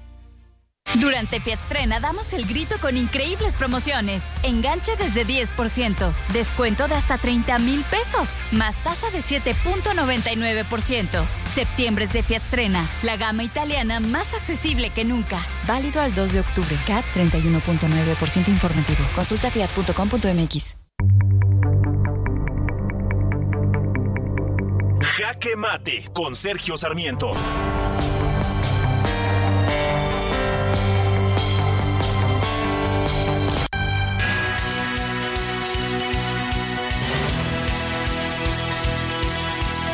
La violencia se está enseñoreando de en nuestro país y me parece lamentable. Lo vimos, lo vimos este, estos últimos días a partir del domingo por la madrugada allá en uh, Zacatecas con el secuestro de seis adolescentes, de siete adolescentes, seis de los cuales fueron ejecutados. También estamos viendo esta situación en otros lugares de nuestro país. En realidad son alrededor de 90 homicidios los que ocurren todos los días en México, 11 de ellos de mujeres, eh, pero el tema, el tema es que simple y sencillamente no estamos saliendo de esta pesadilla. El presidente dice que no hay problema, que está bajando la tasa de homicidios y que su sistema de abrazos y no balazos está dando resultados. Y sí, la tasa oficial de homicidios ha bajado ligeramente alrededor de un 10% en los últimos años y hay que aplaudirlo. Al mismo tiempo, sin embargo, se ha incrementado de forma muy importante el número el número de desapariciones en nuestro país, que no se registran como homicidios, pero que en casi todos los casos son homicidios. Me parece que el Estado no puede abandonar el monopolio del uso de la fuerza. Estamos viendo situaciones como en uh, Chiapas, en que los cárteles del crimen organizado simple y sencillamente hacen lo que quieren en distintos municipios rurales. Pero esto simple y sencillamente significa que desaparece que está desapareciendo ese monopolio del uso de la fuerza que es tan importante para que exista un Estado contemporáneo. El principal problema de nuestro país es la violencia, es la inseguridad y sin embargo parece que no podemos, que no podemos tomar medidas que nos permitan superarlo. Yo soy Sergio Sarmiento y lo invito a reflexionar.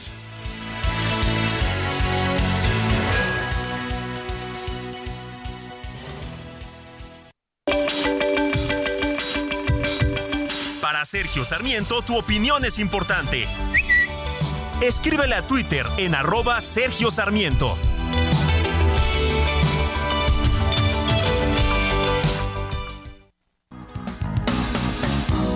El camino no se acaba.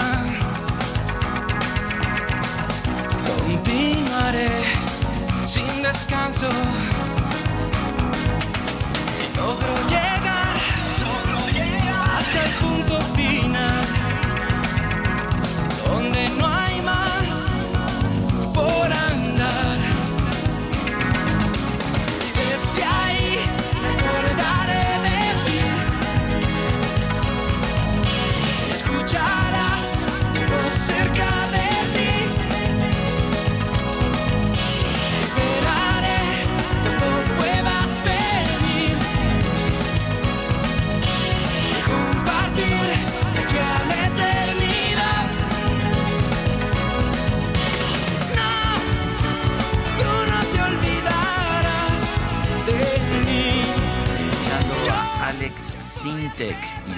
Normal, esto se llama El Camino.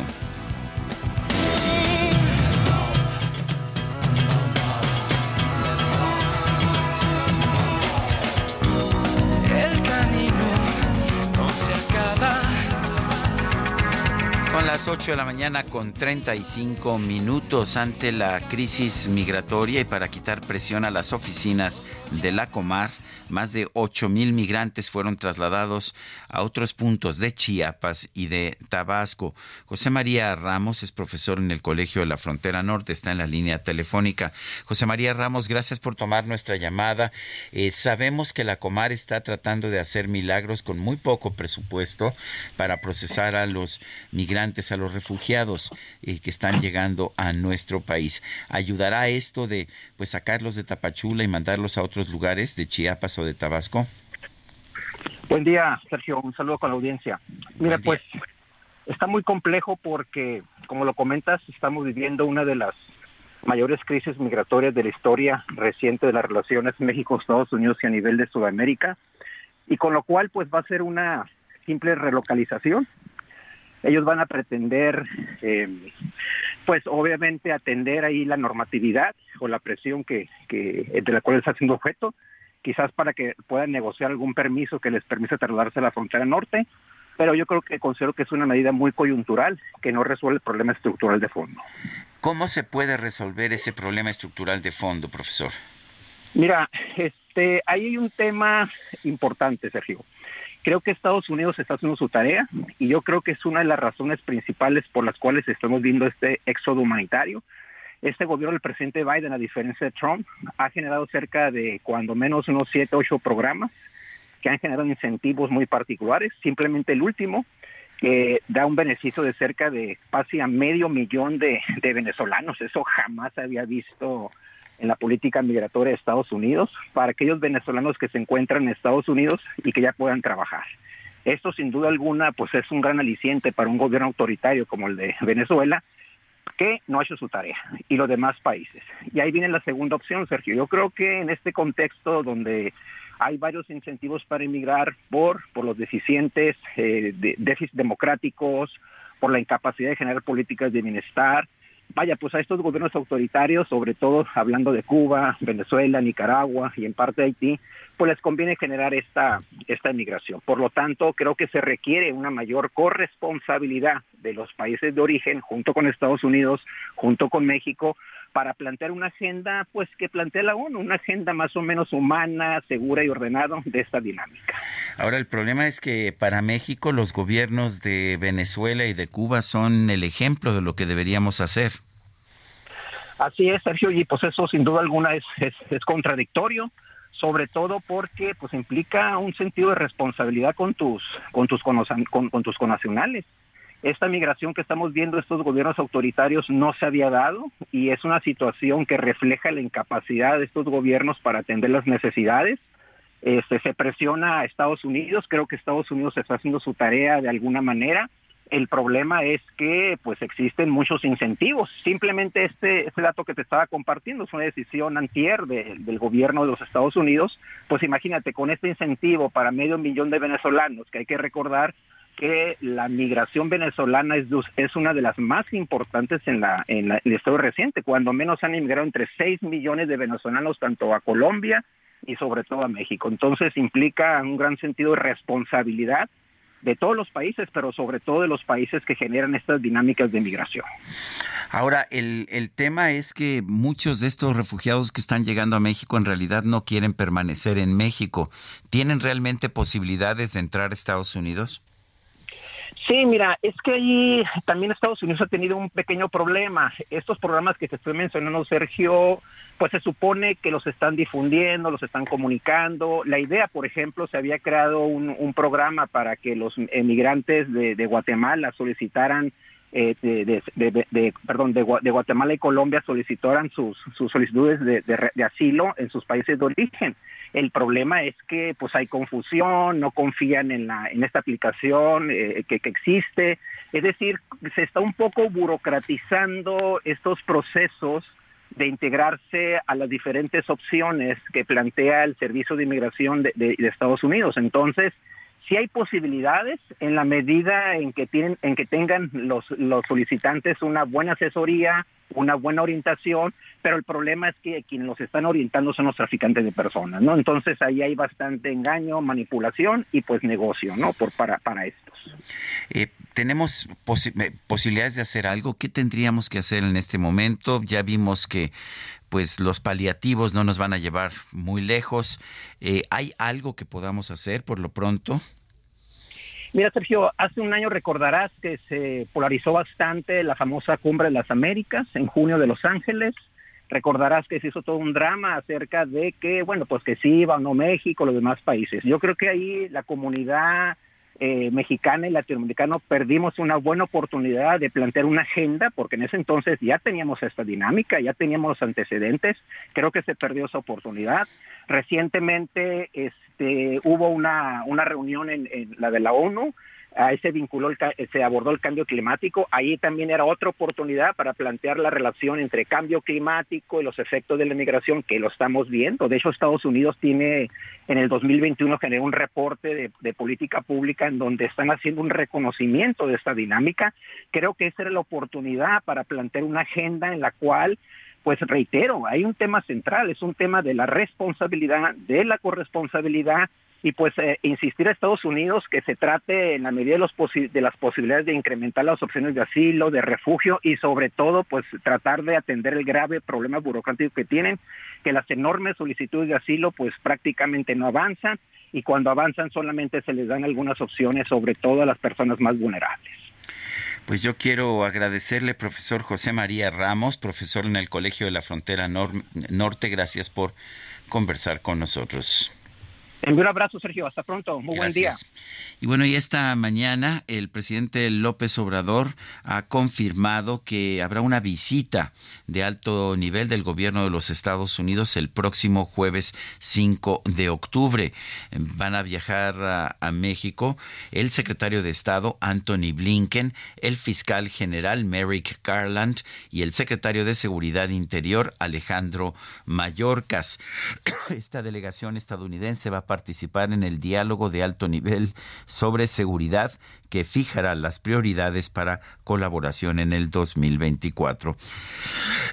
Perdón, por otra parte, ¿qué cree usted? La Facultad de Química dice que es falso que es falso que pues que haya chinches en las instalaciones allá de esa facultad de química.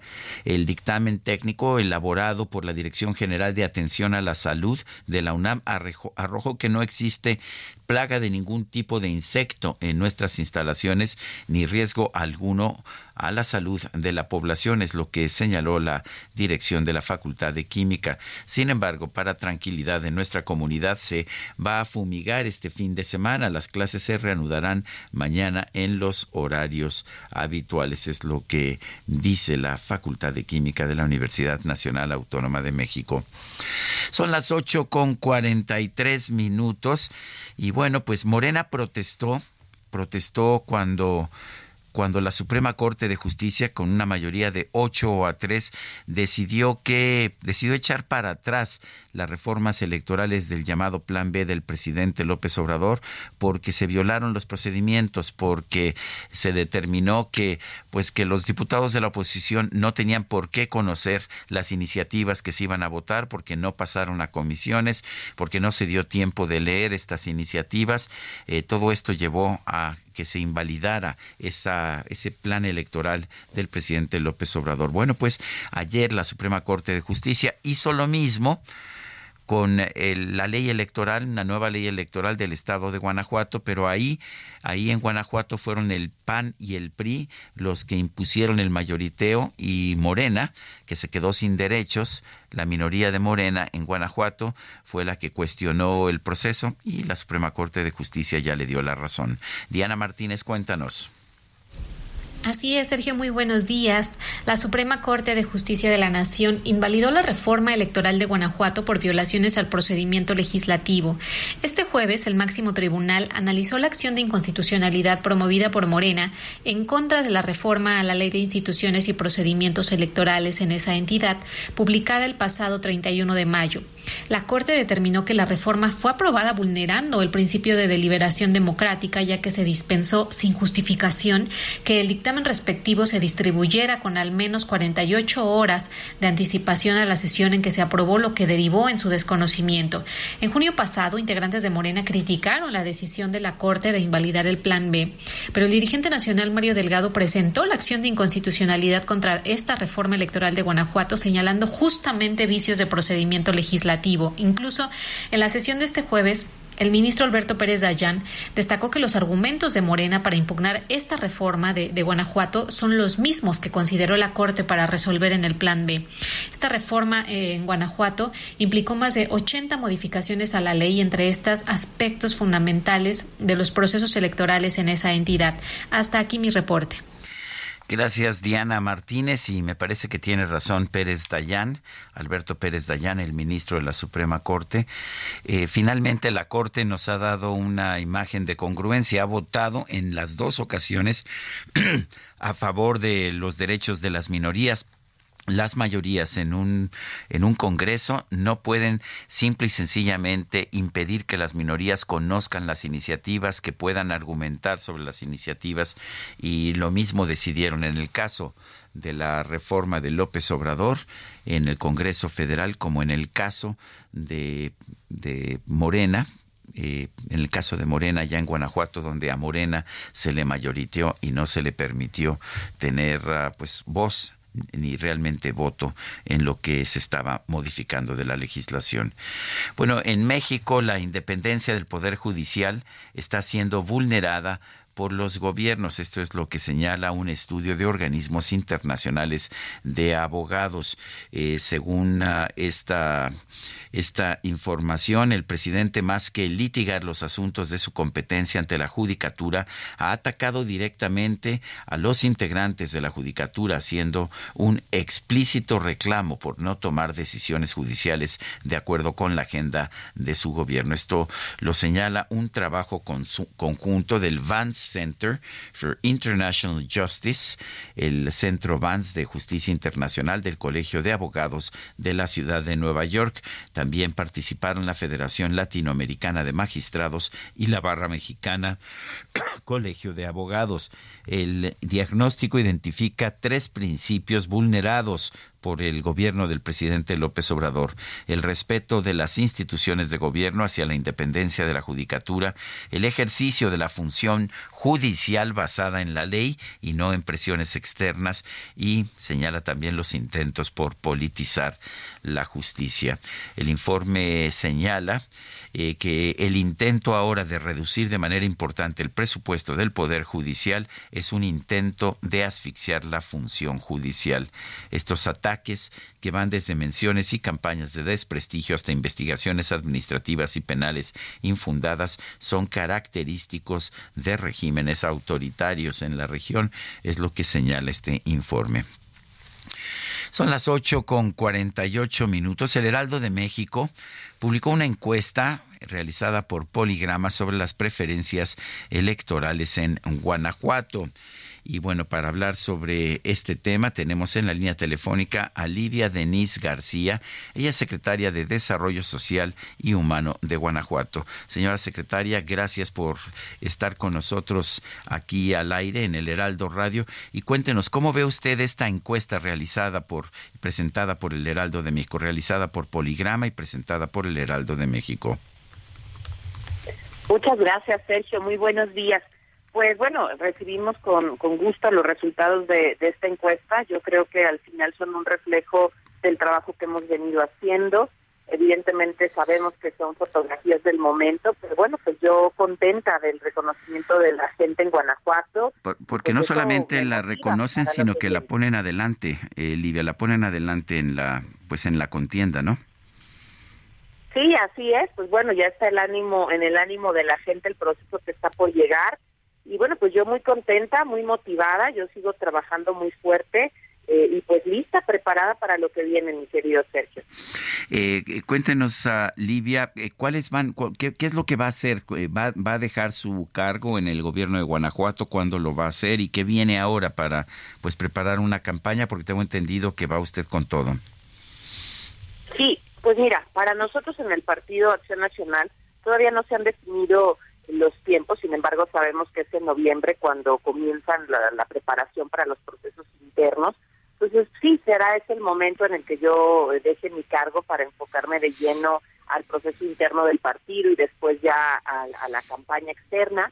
Entonces, bueno, ahora estoy cerrando con toda esta responsabilidad que el gobernador me ha encomendado pues muy contenta por el resultado eh, de la política social, porque además yo creo que el que estemos en esta posición es resultado del trabajo que hemos venido haciendo, y así lo dicen las ediciones de Coneval, y, y la verdad pues muy contenta, Sergio, muy motivada yo creo que el trabajo es lo que habla por nosotros y eso es lo que nos da el reconocimiento de la gente.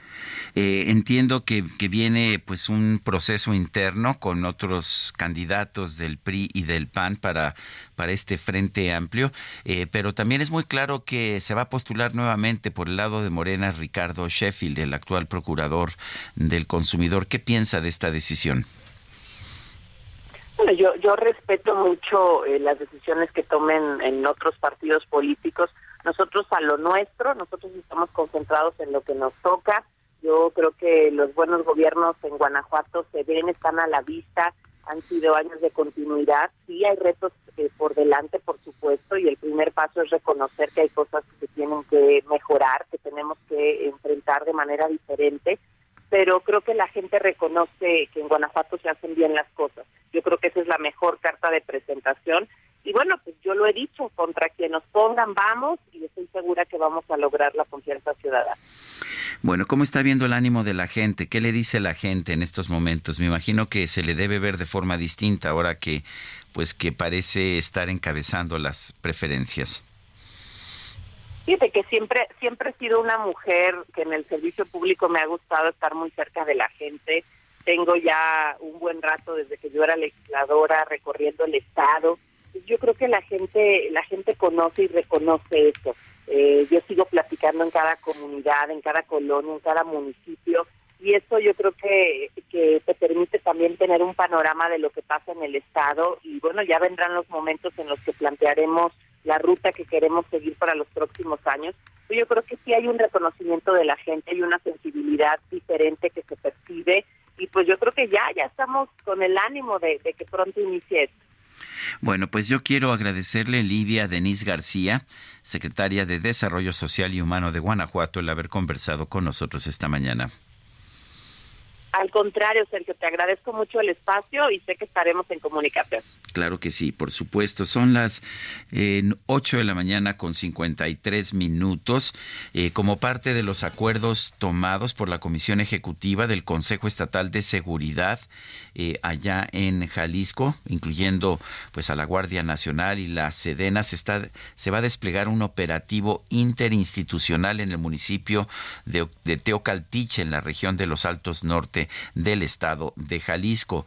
Las, las acciones que se llevan a cabo en el municipio contemplan la revisión del estatus del personal operativo para el cumplimiento del certificado único certificado único policial así como la inspección del armamento y sus respectivas portaciones según los lineamientos de la licencia colectiva. Eh, se destaca que estas revisiones se van a llevar a cabo en estricto cumplimiento a las normativas vigentes así como en total apego al respeto de los derechos humanos de los oficiales. La vigilancia del municipio se lleva a cabo de manera coordinada y en conjunto con las autoridades de los tres órdenes de gobierno, por lo que la presencia de los oficiales estatales, militares y de la Guardia Nacional será permanente, sí, permanente la presencia de de esta Guardia Nacional y de militares allá en la zona de Teocaltiche. Estamos viendo una situación en que en distintos puntos de nuestro país pues surgen realmente situaciones de violencia inmanejables por las policías locales. 8 con 54 nuestro número de WhatsApp, mándenos mensajes 55 2010 96 47. Vamos a una pausa y regresamos.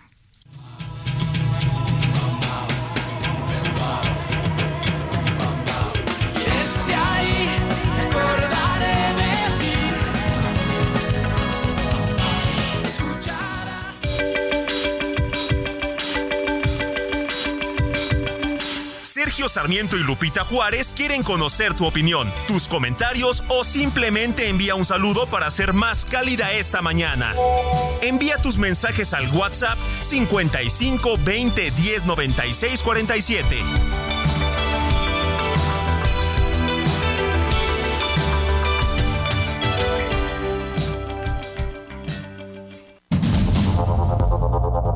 Continuamos con Sergio Sarmiento y Lupita Juárez por el Heraldo Radio.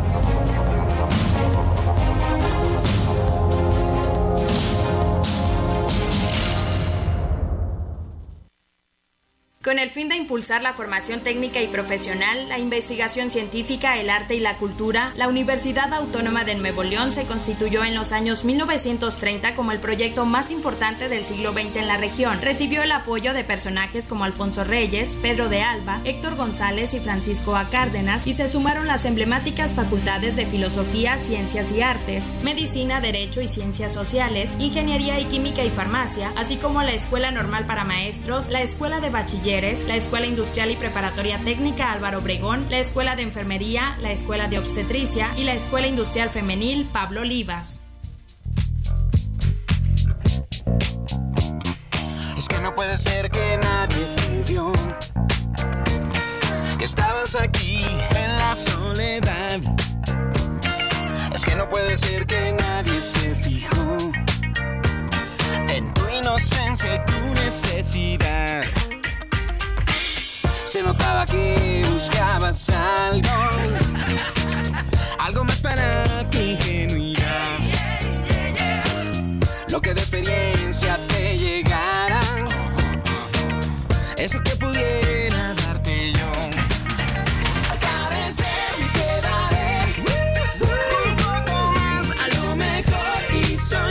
Otra probadita de la música de Alex Sinte, que esto se llama Tú Necesitas. A lo mejor y soy yo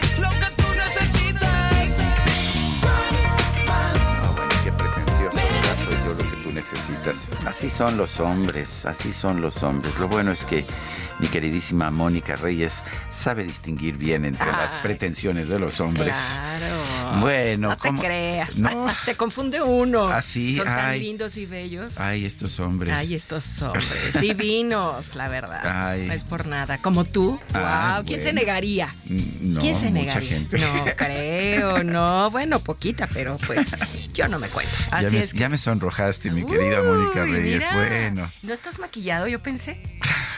no, no, no estoy no, ¿verdad? maquillado. No has salido pero- a la tele ahorita. Bueno, pues buenos días, Mónica Reyes, que nos tienes esta mañana. Buenos días, mi querido Sergio, amigos del Heraldo Radio. Pues yo los invito a que conozcamos el 123 del fraude en banca electrónica. Fíjense que en Citibanamex te ayudamos a no ser víctima de un fraude. Recuerda, es bien importante que lo recuerdes, nosotros nunca te vamos a pedir que, uno, Atención, desde alta cuentas para realizar transferencias para blindar o proteger tu dinero. Número dos, compartir claves de tu NetKey, códigos que recibas en tu celular o escanear códigos QR. El número tres, que es bien importante también, claves o contraseñas para actualizaciones de algún software ni sincronizar dispositivos. Así es, queridos amigos, que si te piden información confidencial, es fraude. Reporta lo mejor inmediatamente a Citibanamex Resuelve o también a City Service. Así es que ya lo saben. Uno, dos, tres, juntos contra el fraude. Muchas gracias. Buen fin de semana. Gracias a ti, Moni. Son las 9 de la mañana con cuatro minutos. Vamos a un resumen de la información más importante. El presidente López Obrador restó importancia a la enmienda aprobada por la Cámara de Representantes de los Estados Unidos para frenar los apoyos económicos a México por el problema del tráfico de fentanilo. ¿Cómo tan rápido autorizan 30, 40 mil millones de dólares para armas en Ucrania? Y ahora nos vienen a decir a nosotros, les vamos a quitar 40 millones de dólares. Este, es ridículo. ¿Saben cuánto destinamos nosotros para apoyar a países de Centroamérica y del Caribe? ¿Cuánto es la cooperación de México a esos países? 150 millones de dólares. Y hacen todo un escándalo porque no nos van a dar a nosotros 50 millones de dólares. Nosotros no le estamos pidiendo nada. Pura politiquería. Pura politiquería. El presidente recomendó a los legisladores republicanos que impulsen acciones para evitar el consumo de fentanilo entre los jóvenes estadounidenses en lugar de echarle la culpa a México. que atiendan a sus jóvenes garantizándoles tres cosas. Estudio, que la educación sea gratuita en Estados Unidos, trabajo y lo tercero, amor, para que no consuman fentanilo. Eso es lo que deberían de estar haciendo, no echándonos la culpa a nosotros. Nosotros estamos ayudándolos todos los días por razones humanitarias, porque sí nos preocupa la pandemia por el consumo del fentanilo en Estados Unidos y nos preocupa más y nos duele que pierdan la vida 100 mil jóvenes cada año en ese país. En Acapulco Guerrero, integrantes del colectivo Memoria, Verdad y Justicia informaron que ya van 17 cuerpos exhumados en distintas fosas clandestinas encontradas en el Parque Nacional de El Veladero. Informe de la ONU reveló que entre mayo del 2022 y el mismo mes de 2023, más de 220 personas y 25 organizaciones sufrieron amenazas y represalias en 40 países, incluyendo México, por cooperar con distintas agencias de Naciones Unidas. El secretario de Estado de la Unión Americana, Anthony Blinken, informó que su país ofreció una recompensa de 5 millones de dólares por información que lleve a la captura de los asesinos del candidato presidencial de Ecuador, Fernando Villavicencio. El Tribunal Superior Electoral de Brasil mantuvo firme su decisión de declarar al expresidente Jair Bolsonaro como inelegible durante ocho años por abuso de poder político al desinformar sobre el sistema electoral de su país. Porque el alma se vacía como el cántaro y la nube, el amor acaba porque suave se desliza como sombra la caricia, el amor acaba. Ay, lagrimita, lagrimita, esa sí duele. El INEGI dio a conocer que en el año 2022 los divorcios en México registraron un incremento de 11.4% comparado con el 2021, con un total de 166.766 casos. Los estados con más divorcios fueron Campeche, Sinaloa y Nuevo León, mientras que las entidades con las tasas más bajas fueron Veracruz, Oaxaca y Puebla. Porque llega a ser rutina la caricia más divina Cero rencor, bebé.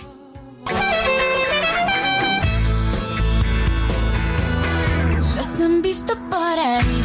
Ánimo, ya es viernes. Los han visto en los tejados. Cero rencor, bebé. Dando vueltas en París. Condenando en los juzgados. Con la nariz empolvada. La micro deportiva.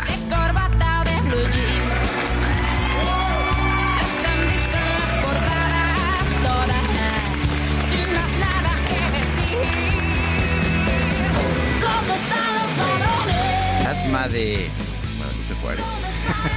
Oye, ¿cómo estás, mi querido Sergio, amigos del auditorio? Vamos a hacer casting de voces. Casting de voces para que vayan en las escaleras gritando, suele mis cuac, Torre Carrachi, este, Insurgentes, Extremadura. Lléguele a la información deportiva, estamos aventando la lámina. Lo logramos, llegamos a la otra orilla, por fin es viernes, el precio ha sido muy, muy, pero muy caro, pero vale la pena, ya es viernes, pero no podemos arrancar el fin de semana sin aventar la lámina informativa el día de hoy, varias cosas que platicar. Arrancamos con el fútbol mexicano. Ah, también se puso en marcha la jornada 10 del torneo de apertura. En un duelo bien polémico, el equipo de la Franja del Pueblo venció 3 por 2 a los rojinegros del Atlas, con anotaciones de Diego de Buen, de Carlos Baltasar y de Guillermo Martínez al minuto 75 de penalti. Ah, muchos dicen que no era, otros que sí. La cosa es que gana el equipo de la Franja 3 por 2 a los rojinegros del Atlas. Para el día de hoy, dos duelos más. A las 7 de la noche, los Gallos Blancos del Querétaro estarán enfrentando a los Esmeraldas de León, mientras que la máquina celeste de Cruz Azul visitará al conjunto del San Luis a las 9 de la noche. Javier Güemes, mediocampista del cuadro potosino, no se confía de este compromiso, a pesar de que se medirán con el liderato general en sus manos y estarán viendo las caras al que ahora es el último lugar de la tabla con el triunfo ayer del Puebla. Abandonó el sótano y hoy el último lugar de la tabla general es Cruz Azul. Escuchamos a Javier Güemes, mediocampista de El San Luis. eso no, no condiciona cómo va a ser el partido. Va a ser seguramente un partido muy, muy dividido, el cual los dos vamos a buscar eh, la victoria. Entonces, eh, nada, nada está escrito y nos estamos enfocando en nuestro trabajo, en lo que nosotros podemos hacer. Si el rival va por buen momento o mal momento, eso queda de lado. Nos enfocamos en nosotros, en nuestro trabajo, en lo que venimos haciendo y nada más.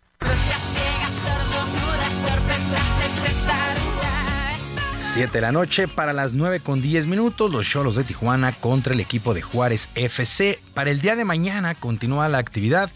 Eh, a las 5 de la tarde, Pachuca estará recibiendo al Necaxa y este duelo que luce bien atractivo.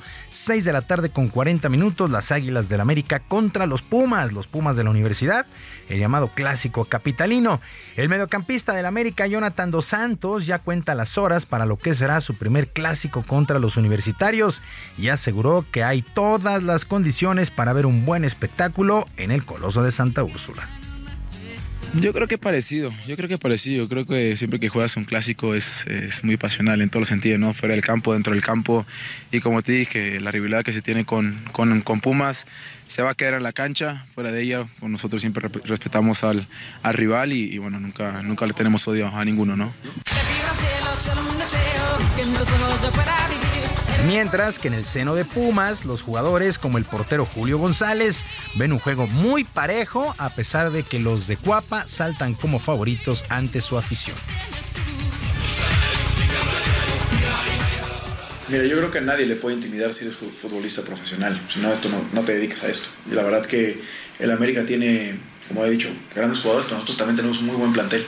Tenemos grandes jugadores que han llegado y creo que el- la construcción del equipo cada vez nos vemos mejor. Y así como estoy seguro que nosotros analizamos a sus delanteros, ellos analizan a los nuestros. Tenemos también gran calidad arriba y varias opciones.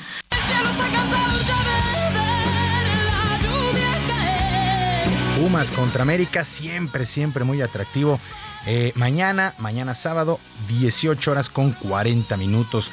También se iba, se iba a jugar el Monterrey contra Santos a las 7, pero ha sido reprogramado este duelo para el próximo 8 de noviembre. La causa, el concierto que dio The Weeknd en el estadio de los Rayados, dejó en muy malas condiciones el terreno de juego.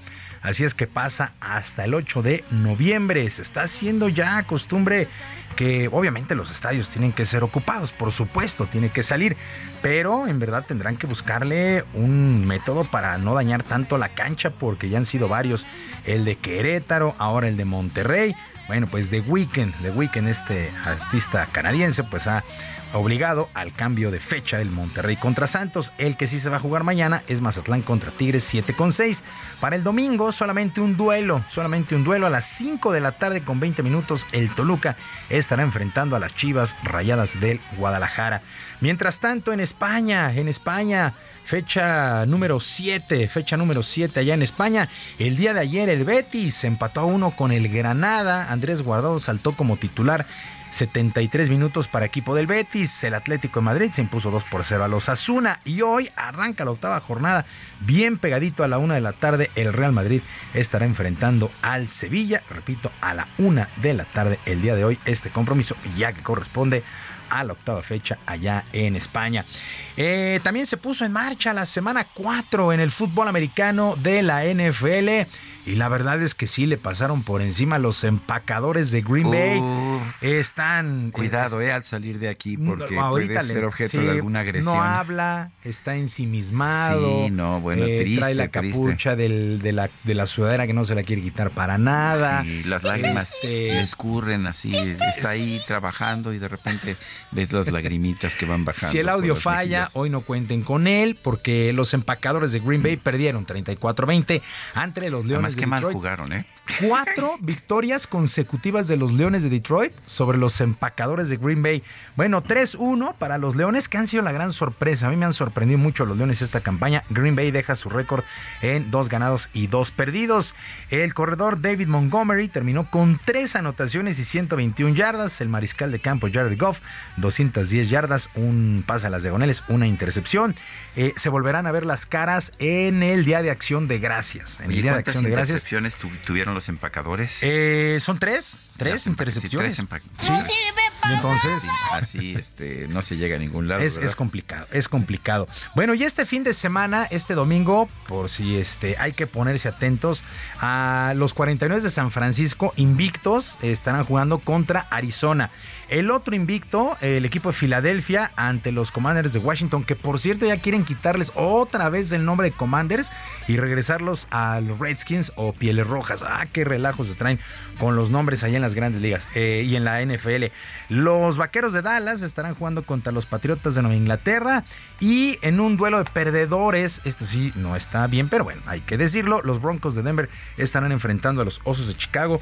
Eh, los dos tienen 0-3, pero es un duelo que puede llamar la atención en Denver contra los Osos Yo- de Chicago. No, no podemos retirar a los ositos este año. Eh, no, año no, que tienen que jugar, no, tienen que jugar, ganarán Hasta la vista, tres baby. o cuatro juegos, pienso, pero están en reconstrucción, están en reconstrucción, es lo que decimos siempre. Yo también, eh, imagínate, yo lo voy a, A los, los cafés de a los Browns Cleveland. de Cleveland y entonces cuando me dicen, oye, ganan, pues estamos en reconstrucción. Hace 25 años que estamos en reconstrucción, pero bueno, no importa.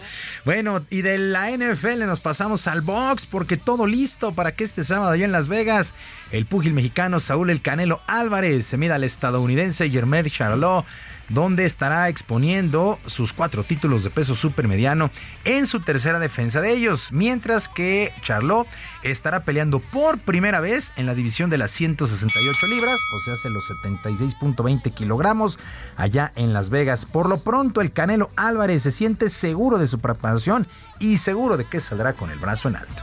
contento y como siempre voy a, a dar lo mejor de mí en el entrenamiento para traer lo mejor de mí en la pelea. Eh, sé que no será fácil, pero, pero me gusta. Me gusta, la verdad es que es lo que me gusta estar en este tipo de peleas para, para seguir haciendo historia. Sé que volverás el día en que ya te haga trizas sin el Bueno, salta como amplio, pero amplio favorito el Canelo Álvarez, aunque no hay que descartar a Charlot. Eh, bueno, eso es lo que se ve a bote pronto. Y desde esta cabina y desde estos micrófonos le mandamos una felicitación a Sergio y Checo Pérez porque dio a conocer el nacimiento de su cuarto. Ya tiene cuatro hijos. Eh, Checo Pérez ya tiene quien les cambie las llantas en los pits. Se trata de una niña que llega a la familia y se incorpora pues al lado de Sergio, de Carlota y de Emilia. Checo, que ha reconocido algo de presión psicológica, espera regresar al podio la próxima semana en el Gran Premio de Qatar con su escudería Red Bull. Así es que muchas, muchas felicidades a Sergio Pérez por el nacimiento de su cuarto hijo. En este caso es una niña. Vamos a ver que den a conocer en breve el nombre. Así es que felicidades a Checo Pérez. Sergio, amigos del auditorio, la información deportiva este viernes, recordando nuestras vías de comunicación en ex, en ex Twitter. Estoy en arroba jromerohb, en arroba jromerohb, además del Barrio Deportivo en el YouTube, YouTube Barrio Deportivo, lunes a viernes a las 7 de la noche. Que tengan todos un extraordinario día, un mejor fin de semana y que por supuesto sus equipos ganen. Muchas gracias, Julio. Buenos días. Si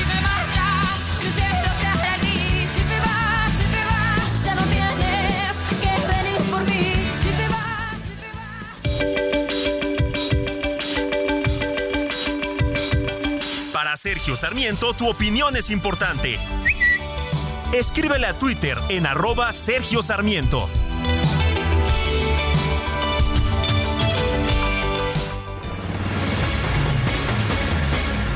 Gracias. Bueno, pues hoy 29 de septiembre es Día Nacional del Maíz. Y bueno, eh, uno podría pensar que podríamos estar festejando. ¿Se acuerda usted que el presidente López Obrador dijo que íbamos a ser autosuficientes? Pero pues no está resultando, no está funcionando. De hecho, la producción está cayendo y están aumentando las importaciones. Luis Eduardo González Cepeda es presidente de la Unión Mexicana de Fabricantes y Formuladores de Agroquímicos. Eh, Luis Eduardo González Cepeda, gracias por tomar nuestra llamada. Cuéntanos, eh, no ha subido, ¿verdad?, la producción de maíz, más bien ha venido cayendo. ¿Qué está pasando? Pues definitivamente, Sergio, muy buenos días. Eh, eh, la verdad es que no, no es motivo para festejar ni celebrar el Día Nacional del Maíz, puesto que ya las cifras que se han reportado, por lo menos de enero a julio de este año, reportan una caída importante en la producción. Y por otro lado, si lo comparamos con el año pasado, bueno, tuvimos un millón de toneladas menos de producción en el 2022 de maíz. Así es que ya venimos de aquella famosa frase de la autosuficiencia alimentaria y creo que vamos a hablar a la deficiencia alimentaria. En realidad, este millón de toneladas este año se va a convertir en mucho más que eso, porque le estamos sumando a ello los problemas que ha tenido el campo.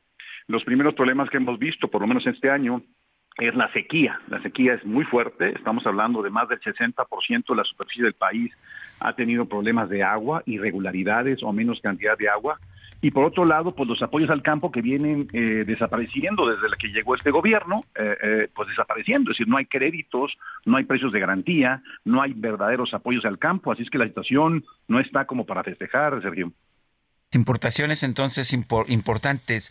Eh, ¿qué, qué, qué, qué tendríamos que estar haciendo para realmente fortalecer la producción interna, como ha prometido el presidente, y reducir las importaciones, si es que eso se puede hacer?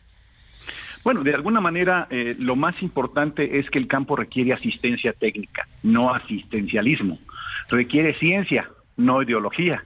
Requiere apoyos, no dádivas. Es decir, lo que tenemos que hacer es verdaderamente pensar en el campo como una fuente de empleo, una fuente de producción de alimentos, una, eh, una fuente de economía en las poblaciones, en los pueblos, etcétera. Y eso no está sucediendo. Y todavía de esto le echamos un poco más de tierra porque eh, pues estamos tratando de sacar iniciativas de ley como la prohibición del glifosato. Esa es una de las, de las que la mayoría de tu, de tu auditorio conoce perfectamente bien de una prohibición que en que a propósito, eh, a propósito, porque sé que hace algunos días la, la- la Asociación Europea de, de Seguridad Alimentaria tomó la determinación de que no encontró nada de malo con el glifosato. ¿Estoy en lo cierto? Correcto, Sergio. No encontró nada, así es que en un par de semanas se hace una votación entre los países europeos para determinar lo más seguro, porque más del 60% de esos países estaba de acuerdo en continuar con el uso de glifosato, porque representa una herramienta importante para la producción, ¿verdad? A ver, entonces, ¿el glifosato que nosotros vamos a prohibir eh, sí ayudaría a mejorar la producción? Definitivamente. Eliminas las malezas. Mira, el CIMIT, el CIMIT, que es una institución reconocida a nivel internacional, asegura que en algunos estados, los más pobres del país, eh, eh, déjame hablar, Oaxaca, Chiapas, etcétera, el no usar un herbicida o el no eliminar las malezas puede acabar con el 60% de la producción de estos, de estos pequeños eh, productores. Y déjame ponerlo porque es grave. Porque resulta ser que eh, estos estados como Oaxaca producen 1.5 toneladas de maíz por hectárea. En Guerrero 2.5, en Chiapas 1.8, en Pueblo 2.2. Es decir, son los más pobres y los que menos herramientas tienen y se las quieren quitar. Entonces el golpe va a ser muy fuerte porque los productores importantes de Baja California producen 11, en Guanajuato 10 toneladas, en Sinaloa 11.8, en Jalisco 6.5 toneladas. Entonces son productores que están tecnificados, tienen maquinaria, pero los más pobres les quitan una herramienta como el glifosato y les va a afectar. Y luego le sumas, Sergio, que estaba habiendo una iniciativa en eh, la eliminación de lo que ellos llaman los plaguicidas peligrosos, que en realidad son plaguicidas que hay que tener un adecuado manejo eh, eh, para poder utilizarlos en el control de plagas como el gusano cogollero que ataca al maíz. Así es que el tema no está como para celebrar el Día Nacional del Maíz, está como para empezar a ponerle este algunos eh, medicamentos, a ver si es posible levantarlo, de lo contrario, pues puede ser muy grave para el campo. ¿Qué opinas, por otra parte, de la prohibición del maíz transgénico? La verdad es que es un tema, eh, déjame ponerlo en dos aspectos. Uno, entiendo que el origen eh, de- de- del maíz está en México y esto podría causar algunas cruzas. Correcto, muy bien. Entonces, determina que las zonas más importantes productoras de la parte norte de México son las únicas que pueden sembrar. Me parece muy bien. ¿Cómo lo vas a controlar? Ese es el problema que tiene este gobierno, que no controla nada. Así es que por un lado es eso, pero una cosa es el maíz transgénico, pero ahora quieren prohibir todo lo que sea transgénico. Todo lo que sea transgénico, el algodón, la soya, canola, el trigo, etcétera, etcétera. Entonces, ¿cuál es el fondo? ¿El origen del maíz o el fondo es ideológico? Parece y la mal. otra, Sí, no hay evidencia científica de que el maíz transgénico cause problemas a la salud. claro. Y estos señores defienden eso diciendo que va a causar problemas a la salud. Luis Eduardo González Cepeda, gracias. Nosotros vamos a una pausa y regresamos. Gracias, Sergio. Gracias por llamar.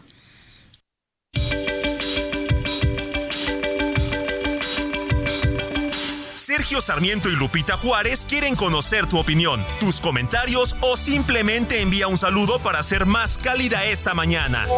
Envía tus mensajes al WhatsApp 55 20 10 96 47.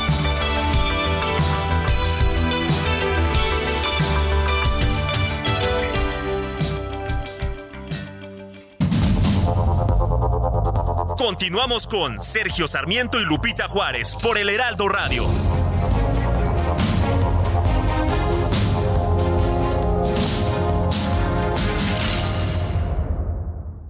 Descubre el soporte ideal para un sueño saludable toda la noche. Te mereces un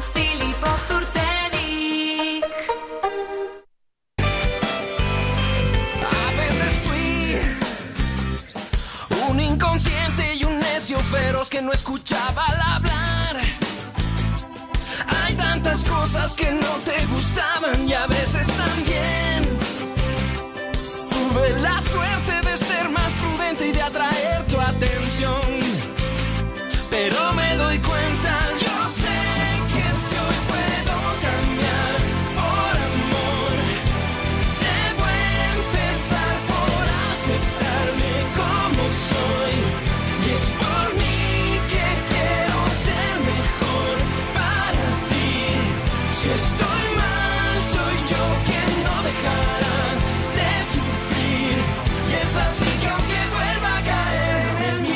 veces fui, ¿eh? Pero no crean que todo el tiempo, ¿no? Nada más a veces.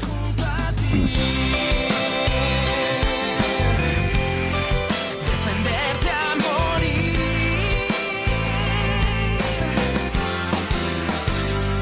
A veces fui Bueno, pues estamos, ah, estamos escuchando a Alex Sintek, quien hoy cumple años. Y bueno, el notario Alfonso Cermeño me recuerda que hoy son, hoy es el festejo de los santos arcángeles de San Miguel, de San Rafael y de San Gabriel. Felicidades a los que llevan los nombres de arcángeles como Gabriel y Gabriela, Miguel, Miquel, Rafael y Rafaela, Uriel. Y dice, ya felicitando a mi mamá por su santo. Y bueno, pues es lo que nos dice Alfonso Cermeños, pues eh, Cermeño, pues una felicitación también a la madre de Alfonso Cermeño. Nos dice otra persona, es importante decirle a esta administración con una contundente y copiosa manifestación nuestro descontento por esa situación tan grave y terrible de inseguridad que estamos viviendo. Recordemos que cuando Obrador fue jefe de gobierno lo hicimos con una gran manifestación, con el movimiento en aquel entonces llamado México Unido contra la Delincuencia. Resultó un gran éxito. Ya no podemos dejar pasar más tiempo. Saludos. José, Jo- Jo- es José Juan Hernández. Dice otra persona, escuchándolo atento como todas las mañanas. Honestamente no entiendo las reglas, observaciones y medidas cautelares que el INE trata de imponer a los partidos durante los procesos electorales. Me parecen ineficaces y más bien ridículas. Menciono tres ejemplos. Acabamos de escuchar a la consejera decir que habrá dos debates obligatorios, pero no pueden obligar a los candidatos a asistir. Dos, cuando piden bajar entrevistas o comentarios por considerarse propaganda, ya todos los Tres, las multas económicas a los partidos, pues quizá ya las tengan contempladas como gastos de campaña. Lo mejor sería reformar las leyes electorales y que las multas consistan en reducir un porcentaje de votos sobre los resultados. Esto sí tendría efecto. Definitivamente necesitamos un INE con mayor autoridad. Saludos y buen fin de semana, Efraín. Son las nueve, las nueve de la mañana con 34 minutos. Rápidamente, en eh, su mañanera, el presidente López Obrador adelantó que el lunes va a dar a conocer la lista de los funcionarios que se van de su gabinete y quienes los van a sustituir. Adelantó que Ariadna Montiel titular de, de, la Secretaría del Bienestar se queda, se queda en el gabinete. Le tendremos, bueno, estaremos hablando de este tema, por supuesto, el próximo, el próximo lunes. Y vamos a un recorrido informativo por nuestro país. Vamos a comenzar allá en Chihuahua con Federico Guevara. Adelante, Federico. Buenos días, Sergio. Algo curioso está sucediendo en Chihuahua capital. Después de que se tomaran unas medidas establecidas por las autoridades estatales para abordar el tema del incremento de migrantes con destino final a Ciudad Juárez. Estos migrantes son detenidos en el tren, son orillados a detener su marcha, eh, se les hace una, pues vamos, se les da comida, se les da alimentos, se les da vestimenta, cobijas y atención médica a todos aquellos que lo requieran. Estas evaluaciones y posteriormente eh, pues se les obliga, vamos a decirlo así, obligado a que pernocten en Chihuahua para recibir este tipo de, de ayuda que se está dando, una estrategia que ha sido coordinada entre las autoridades municipales y estatales. Eh, no así se ha contado con la presencia de las autoridades federales como es el Instituto Nacional de Migración. Se calcula que hasta este momento eh, han partido 800 migrantes con destino Ciudad Juárez. Se calcula que entre hoy y mañana un nutrido grupo de entre 1.800 y 2.500 reciban el mismo tratamiento. Esto pues para tratar de agilizar un poco y humanizar un poco esta pues esta maratónica trayectoria que recorren en, todo el país, vamos a decirlo así, para tratar de llegar a su sueño. que es recibir asilo en los Estados Unidos. Esto es lo que está sucediendo en momentos, te digo, Sergio, en el que está pronosticado de que en los próximos días llegarán entre 1.800 y 2.500 migrantes más, todos buscando el sueño americano.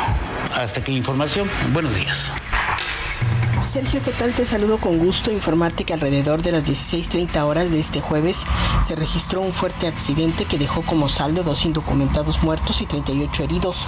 El accidente automovilístico ocurrió sobre el kilómetro 111 de la autopista Tuxtla Gutiérrez Coatzacoalcos, a la altura de la comunidad Rómulo Calzada, en Raudales Malpaso, Chiapas. Estas personas viajaban a bordo de un camión tipo volteo color rojo, con placas del estado de Puebla, en donde eran transportados hacinados. El chofer del camión perdió el control, saliéndose de la cinta asfáltica y volcó dejando prensadas algunas personas que lamentablemente fallecieron en el lugar. Al lugar arribaron elementos de protección civil y otras corporaciones para trasladar a los heridos a las clínicas más cercanas. En la zona quedaron esparcidos los cuerpos y las mochilas pertenecientes a las familias que viajaban en este camión.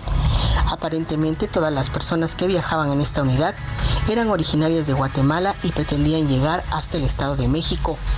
Personal del Instituto Nacional de Migración también arribó al lugar para atender a los migrantes. Hasta aquí el reporte, Sergio. Muy buenos días. Bueno, pues ah, ahí está esta información de los estados. Ayer fueron sepultados los seis jóvenes asesinados eh, originarios de Villanueva, Zacatecas, quienes el pasado domingo fueron ah, secuestrados a manos de un comando colectivo. Omar, Omar Hernández nos tiene la información. Adelante, Omar. Gracias, Sergio. Buenos días. Efectivamente, consternación, dolor se vivió en la comunidad de Malpaso después de la realización de estas ceremonias fúnebres. Algunas se realizaron en la capital del estado y fueron sepultados en la capital del estado, dos de ellos, el resto, los cuatro, en su natal Malpaso, en el municipio de Villanueva. En este sentido, todavía hay preocupación porque aseguran no ha sido un hecho de una sola ocasión, sino que se ha repetido esta desaparición forzada a lo largo del año. Ya te lo había comentado, la desesperación de las familias porque al menos hay otras 10 personas desaparecidas. Algunos sí han sido ubicados, ya muertos, colgados o embolsados. Eh, el joven Giovanni sería el primer sobreviviente de esta ola de eh, desapariciones forzadas. Él se encuentra todavía bajo resguardo de las autoridades en el Hospital General. Está sedado, nos comentan que su estado de salud es delicado, pero ya estable, pero al estar sedado no ha podido hablar con las autoridades.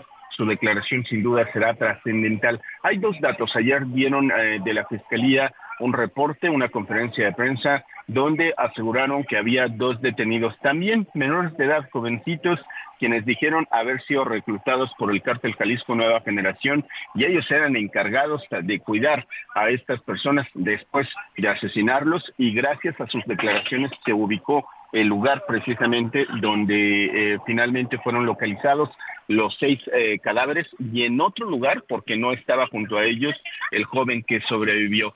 Y pues ya te digo, Sergio, desafortunadamente esta situación se sigue presentando en el estado de Zacatecas. Las autoridades fueron muy enfáticas en no criminalizar a las víctimas. Señalaron que el examen toxicológico de la necropsia arrojó como negativo el consumo de algún tipo de estupefacientes en las seis víctimas y también así lo ha dado también con el sobreviviente. Vamos a ver eh, a lo largo de las próximas horas quién más eh, va avanzando en las investigaciones después de la detención de estos dos sujetos que ya, que ya fueron capturados y estarán siendo en las próximas horas vinculados a procesos. Sergio, el reporte. Bueno, pues muchas gracias Omar por esta información. Estamos al pendiente. Buen día. Bueno, uno de los sectores que ha registrado una recuperación luego de la pandemia y que crece, que crece de forma significativa es la industria del plástico. Adriana B. Espinosa Martínez es investigadora titular del Centro de Investigación de Química Aplicada y consejera de Plastimaje en México. Adriana Espinosa Martínez, gracias por tomar nuestra llamada. Eh, habíamos visto un ánimo prohibicionista frente a los productos de plástico, eh, pero también durante la pandemia pandemia nos dimos cuenta de lo importante que eran, lo importantes que eran estos productos de plástico. ¿Cómo está, cómo están viendo ustedes el mercado? ¿Qué tal, Sergio? ¿Cómo están? Muy buen día. Pues realmente el panorama este es muy está algo diversificado en lo que es la industria del plástico, particularmente en México. Como bien lo mencionas, y bien ha- hay toda una revuelta en torno a la temática del plástico y del impacto medioambiental que se ha, vivido a lo largo de todo este tiempo. Pero si bien hubo muchos aspectos positivos en cuanto a mitigación de COVID por la cuestión del uso de productos plásticos como cubrebocas, equipo médico, muchos dispositivos. Este, sin embargo, no deja de ser preocupante la generación de residuos, pero sobre todo esto está muy orientado a la industria del empaque de alimentos. El- lo- les, afect- ¿Les afectó la prohibición o las prohibiciones que ha habido en, en materia de uso de plástico de un solo uso en, por ejemplo, supermercados? Por supuesto, por supuesto que se vio afectado. Este, aquí pues la prohibición del uso de las, eh, más bien pues de las bolsas de un solo uso. Este, el usuario se vio bastante afectado porque lo tomaron por sorpresa en algunas ocasiones previo al anuncio masivo de esta prohibición. La otra, pues bueno, la introducción de nuevas opciones de bolsas de este uso múltiple o reutilizables pero que al final del día siguen siendo de productos plásticos, son de fibras de polipropileno, por ejemplo. Sin embargo, tienen un impacto positivo, evidentemente, solo que el sector productivo de las bolsas que tradicionalmente les llamamos de un solo uso se vio impactado en la reducción de bastantes empleos en este caso. ¿Cuántos empleos se perdieron? Porque lo que tengo entendido es que no ayudó en nada a los problemas ambientales que supuestamente debía resolver. Por supuesto que, que no. En este caso, pues bueno, sí hubo eh, una disminución eh, significativa en cuanto a los empleos este, en este tipo de, de industrias. Sin embargo, pues bueno, como se comenzaron a tomar las medidas pertinentes por parte de este sector, pues para lanzar productos alternativos este, a los que le estamos llamando pues sustentables. Es decir, el uso de lo que son los plásticos del tipo biodegradables o que contienen eh, una cantidad eh, mm, de origen natural para disminuir el impacto ambiental, pero como bien mencionas, al final, al final de cuentas no es la solución como, un, como tal, ¿verdad? Es un problema en todo caso de disposición de, de materiales o de reciclaje de materiales, pero pues la prohibición lo que yo he visto es que, que lejos de ayudar más bien es una molestia para, para los clientes de los supermercados, pero pues finalmente tienes que utilizar algo. Yo, yo he comprado no sé cuántas bolsas de tela plastificada y este y las he comprado pues, porque no tengo opción, porque no puedo cargar mi- mis cosas desde el súper.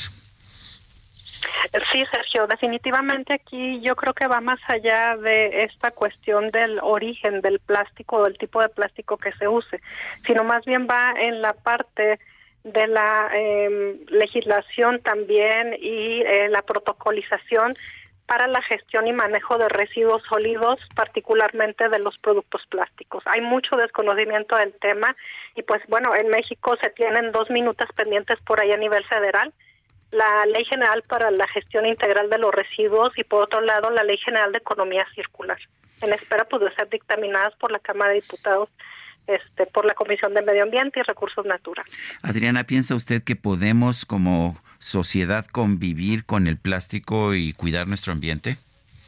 Por supuesto, es una alternativa.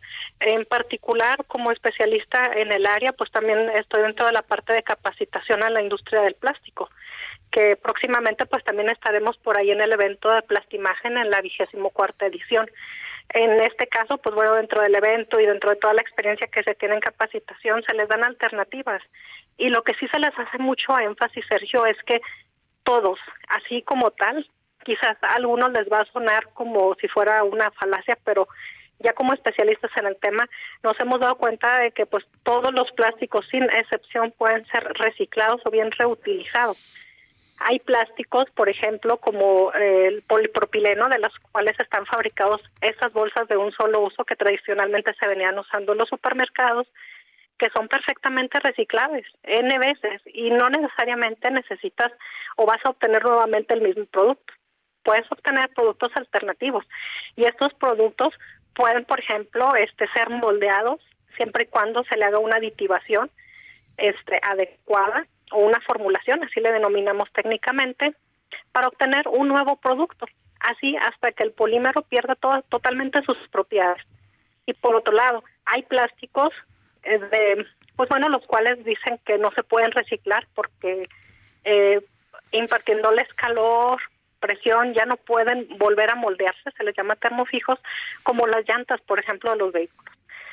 Pero hay muchos proyectos que ya se están implementando en donde esas piezas son trituradas y se pueden reutilizar como rellenos en otro tipo de productos o se usan tradicionalmente en los asfaltos. Entonces, todos exactamente los plásticos pueden ser bueno eh, reutilizados o reciclados de diferentes maneras este y sí podemos convivir con eso la cuestión es que también necesitamos la cultura La cultura del reciclaje de, Del de- reciclado, de- de no tirar, sí, de no tirar, de no tirar estos plásticos a, pues a las calles y a los arroyos. Bueno, yo quiero agradecerle a Adriana, Adriana Espinosa Martínez, investigadora del Centro de Investigación de Química Aplicada, consejera de Plastimagen México.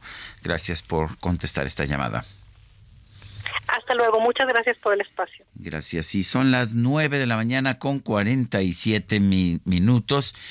El coordinador nacional de Movimiento Ciudadano, Dante Delgado, anunció que este jueves 28 de septiembre eh, daría a conocer el primer requisito de selección para la candidatura presidencial del partido rumbo a 2024. El ah, líder de Movimiento Ciudadano publicó un video en el cual señaló que el criterio es que el candidato sepa escuchar a la gente para que se pueda tener un proyecto elector- electoral con propuesta en materia de seguridad, salud, economía y otros. En un mensaje en sus redes sociales, el presidente nacional de MC afirmó que para la selección de la candidatura presidencial es importante que se elija a un candidato que sí escuche a los ciudadanos. Por eso, dijo Dante Delgado, voy a predicar con el ejemplo y le solicitaré a todas las coordinaciones que hagan lo mismo. Esto es lo que señaló precisamente en un mensaje que dio a conocer en sus redes sociales. Dante Delgado, presidente de Movimiento Ciudadano, ha sido de hecho el líder de Movimiento Ciudadano desde un principio. Y Morena definió a los cuatro perfiles que van a competir por la candidatura de la Ciudad de México. Cintia Stetti nos tiene el reporte. Cintia, adelante. ¿Qué tal? Muy buenos días, Sergio. Buenos días al auditorio. Pues comentarte así como lo dices, la no ayer por la noche el Consejo Estatal de Morena determinó que Omar García Harfuch, Hugo López Gatel, Clara Brugada y Mana- Mariana Boy serán las personas que participarán en la encuesta para ver quién queda seleccionado como el coordinador o la coordinadora de los comités de defensa de la transformación en la Ciudad de México. Este, pues comentarte que esto lo dio a conocer el, el presidente del Consejo Estatal de Morena, Francisco Chiguil, y el presidente morenista en la capital, Sebastián Ramírez. Comentarte que ambos personajes señalaron que eh, pues fueron seleccionados por consenso estos cuatro eh, personas que participarán en la encuesta, es decir, por unanimidad fue que los seleccionaron. Eh, comentarte pues que dijo Sebastián Ramírez, presidente de Morena en la capital, que Morena ya hizo su trabajo, ahora será el pueblo quien decida quién será pues el candidato morenista a la jefatura de gobierno en las elecciones del 2024.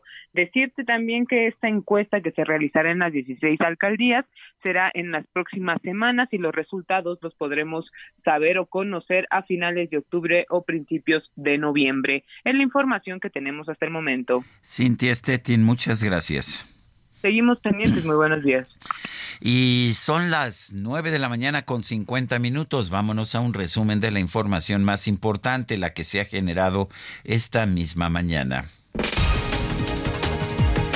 El presidente López Obrador expresó su respaldo a la titular de la Comisión Nacional de Cultura Física y Deporte, Ana Gabriela Guevara, a pesar de los señalamientos en su contra por presuntas irregularidades y falta de apoyos a los deportistas. Yo apoyo a Ana Guevara, la considero una buena servidora pública, promotora del deporte, pues que las autoridades eh, resuelvan, en este caso la Fiscalía, pero yo no tengo eh, ninguna prueba de que ella haya cometido un acto de corrupción. no tengo prueba. ¿Y sobre el retraso de apoyo a los deportistas? Si hay ese retraso, hay que resolver lo que están demandando los deportistas, pero lo mismo, no politizar las cosas. ¿no? Por otro lado, el presidente anunció que el próximo lunes va a dar a conocer la lista de los integrantes de su gabinete que van a dejar su cargo para buscar un puesto de elección popular. Sí, el, lunes ya voy a, a, dar a conocer los nombres este, y ya voy a empezar a, a nombrar sustitutos, mujeres y hombres. Aquí los voy a dar a conocer. A partir del lunes ya damos a conocer quiénes este, entran en la sustitución. La Casa Blanca informó que el 5 de octubre una delegación de funcionarios del gobierno del presidente Joe Biden va a visitar la Ciudad de México para participar en un diálogo de alto nivel sobre seguridad. Van a venir el secretario de Estado y el secretario de Seguridad Interior. Con 172 votos a favor y 177 en contra, el Congreso de España rechazó por segunda vez la investidura del líder de la derecha Alberto Núñez Feijó como nuevo presidente del gobierno. Ahora Pedro Sánchez, el líder socialista, tendrá que tratar de formar gobierno.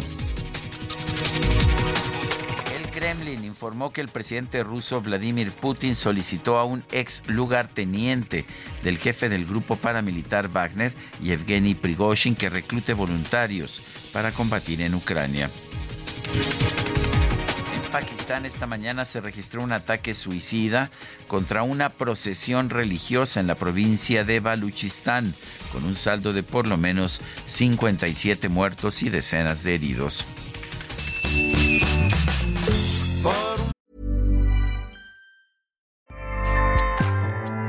ACAST powers the world's best podcasts. Here's a show that we recommend.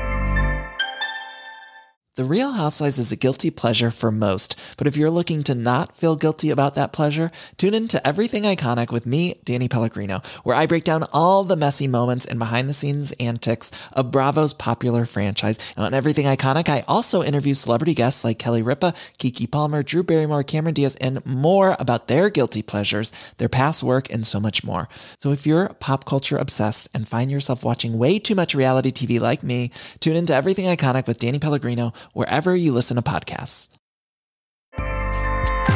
ACAST helps creators launch, grow, and monetize their podcasts everywhere. ACAST.com.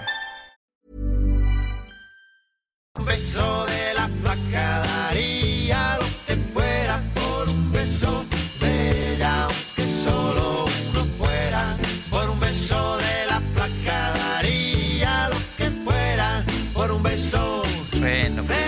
por un beso de la paca, pues lo que fuera, ¿no? Absolutamente, qué gran canción. Y a través de redes sociales, los integrantes de la banda española Jarabe de Palo anunciaron que el próximo 2 de diciembre van a tener una presentación especial en San Juan, Puerto Rico, donde contarán con el apoyo del cantante boricua Pedro Capó para rendir un tributo a su vocalista Pau Donés, quien falleció en junio de 2020. Extrañadísimo, queridísimo Pau Donés.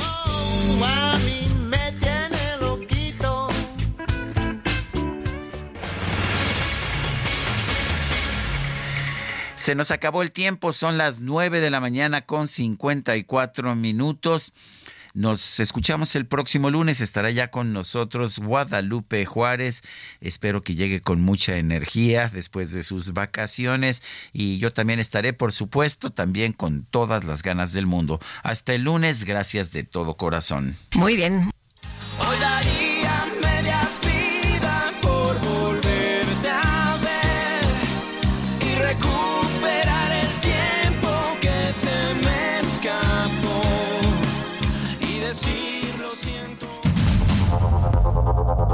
Heraldo Media Group presentó Sergio Sarmiento y Lupita Juárez.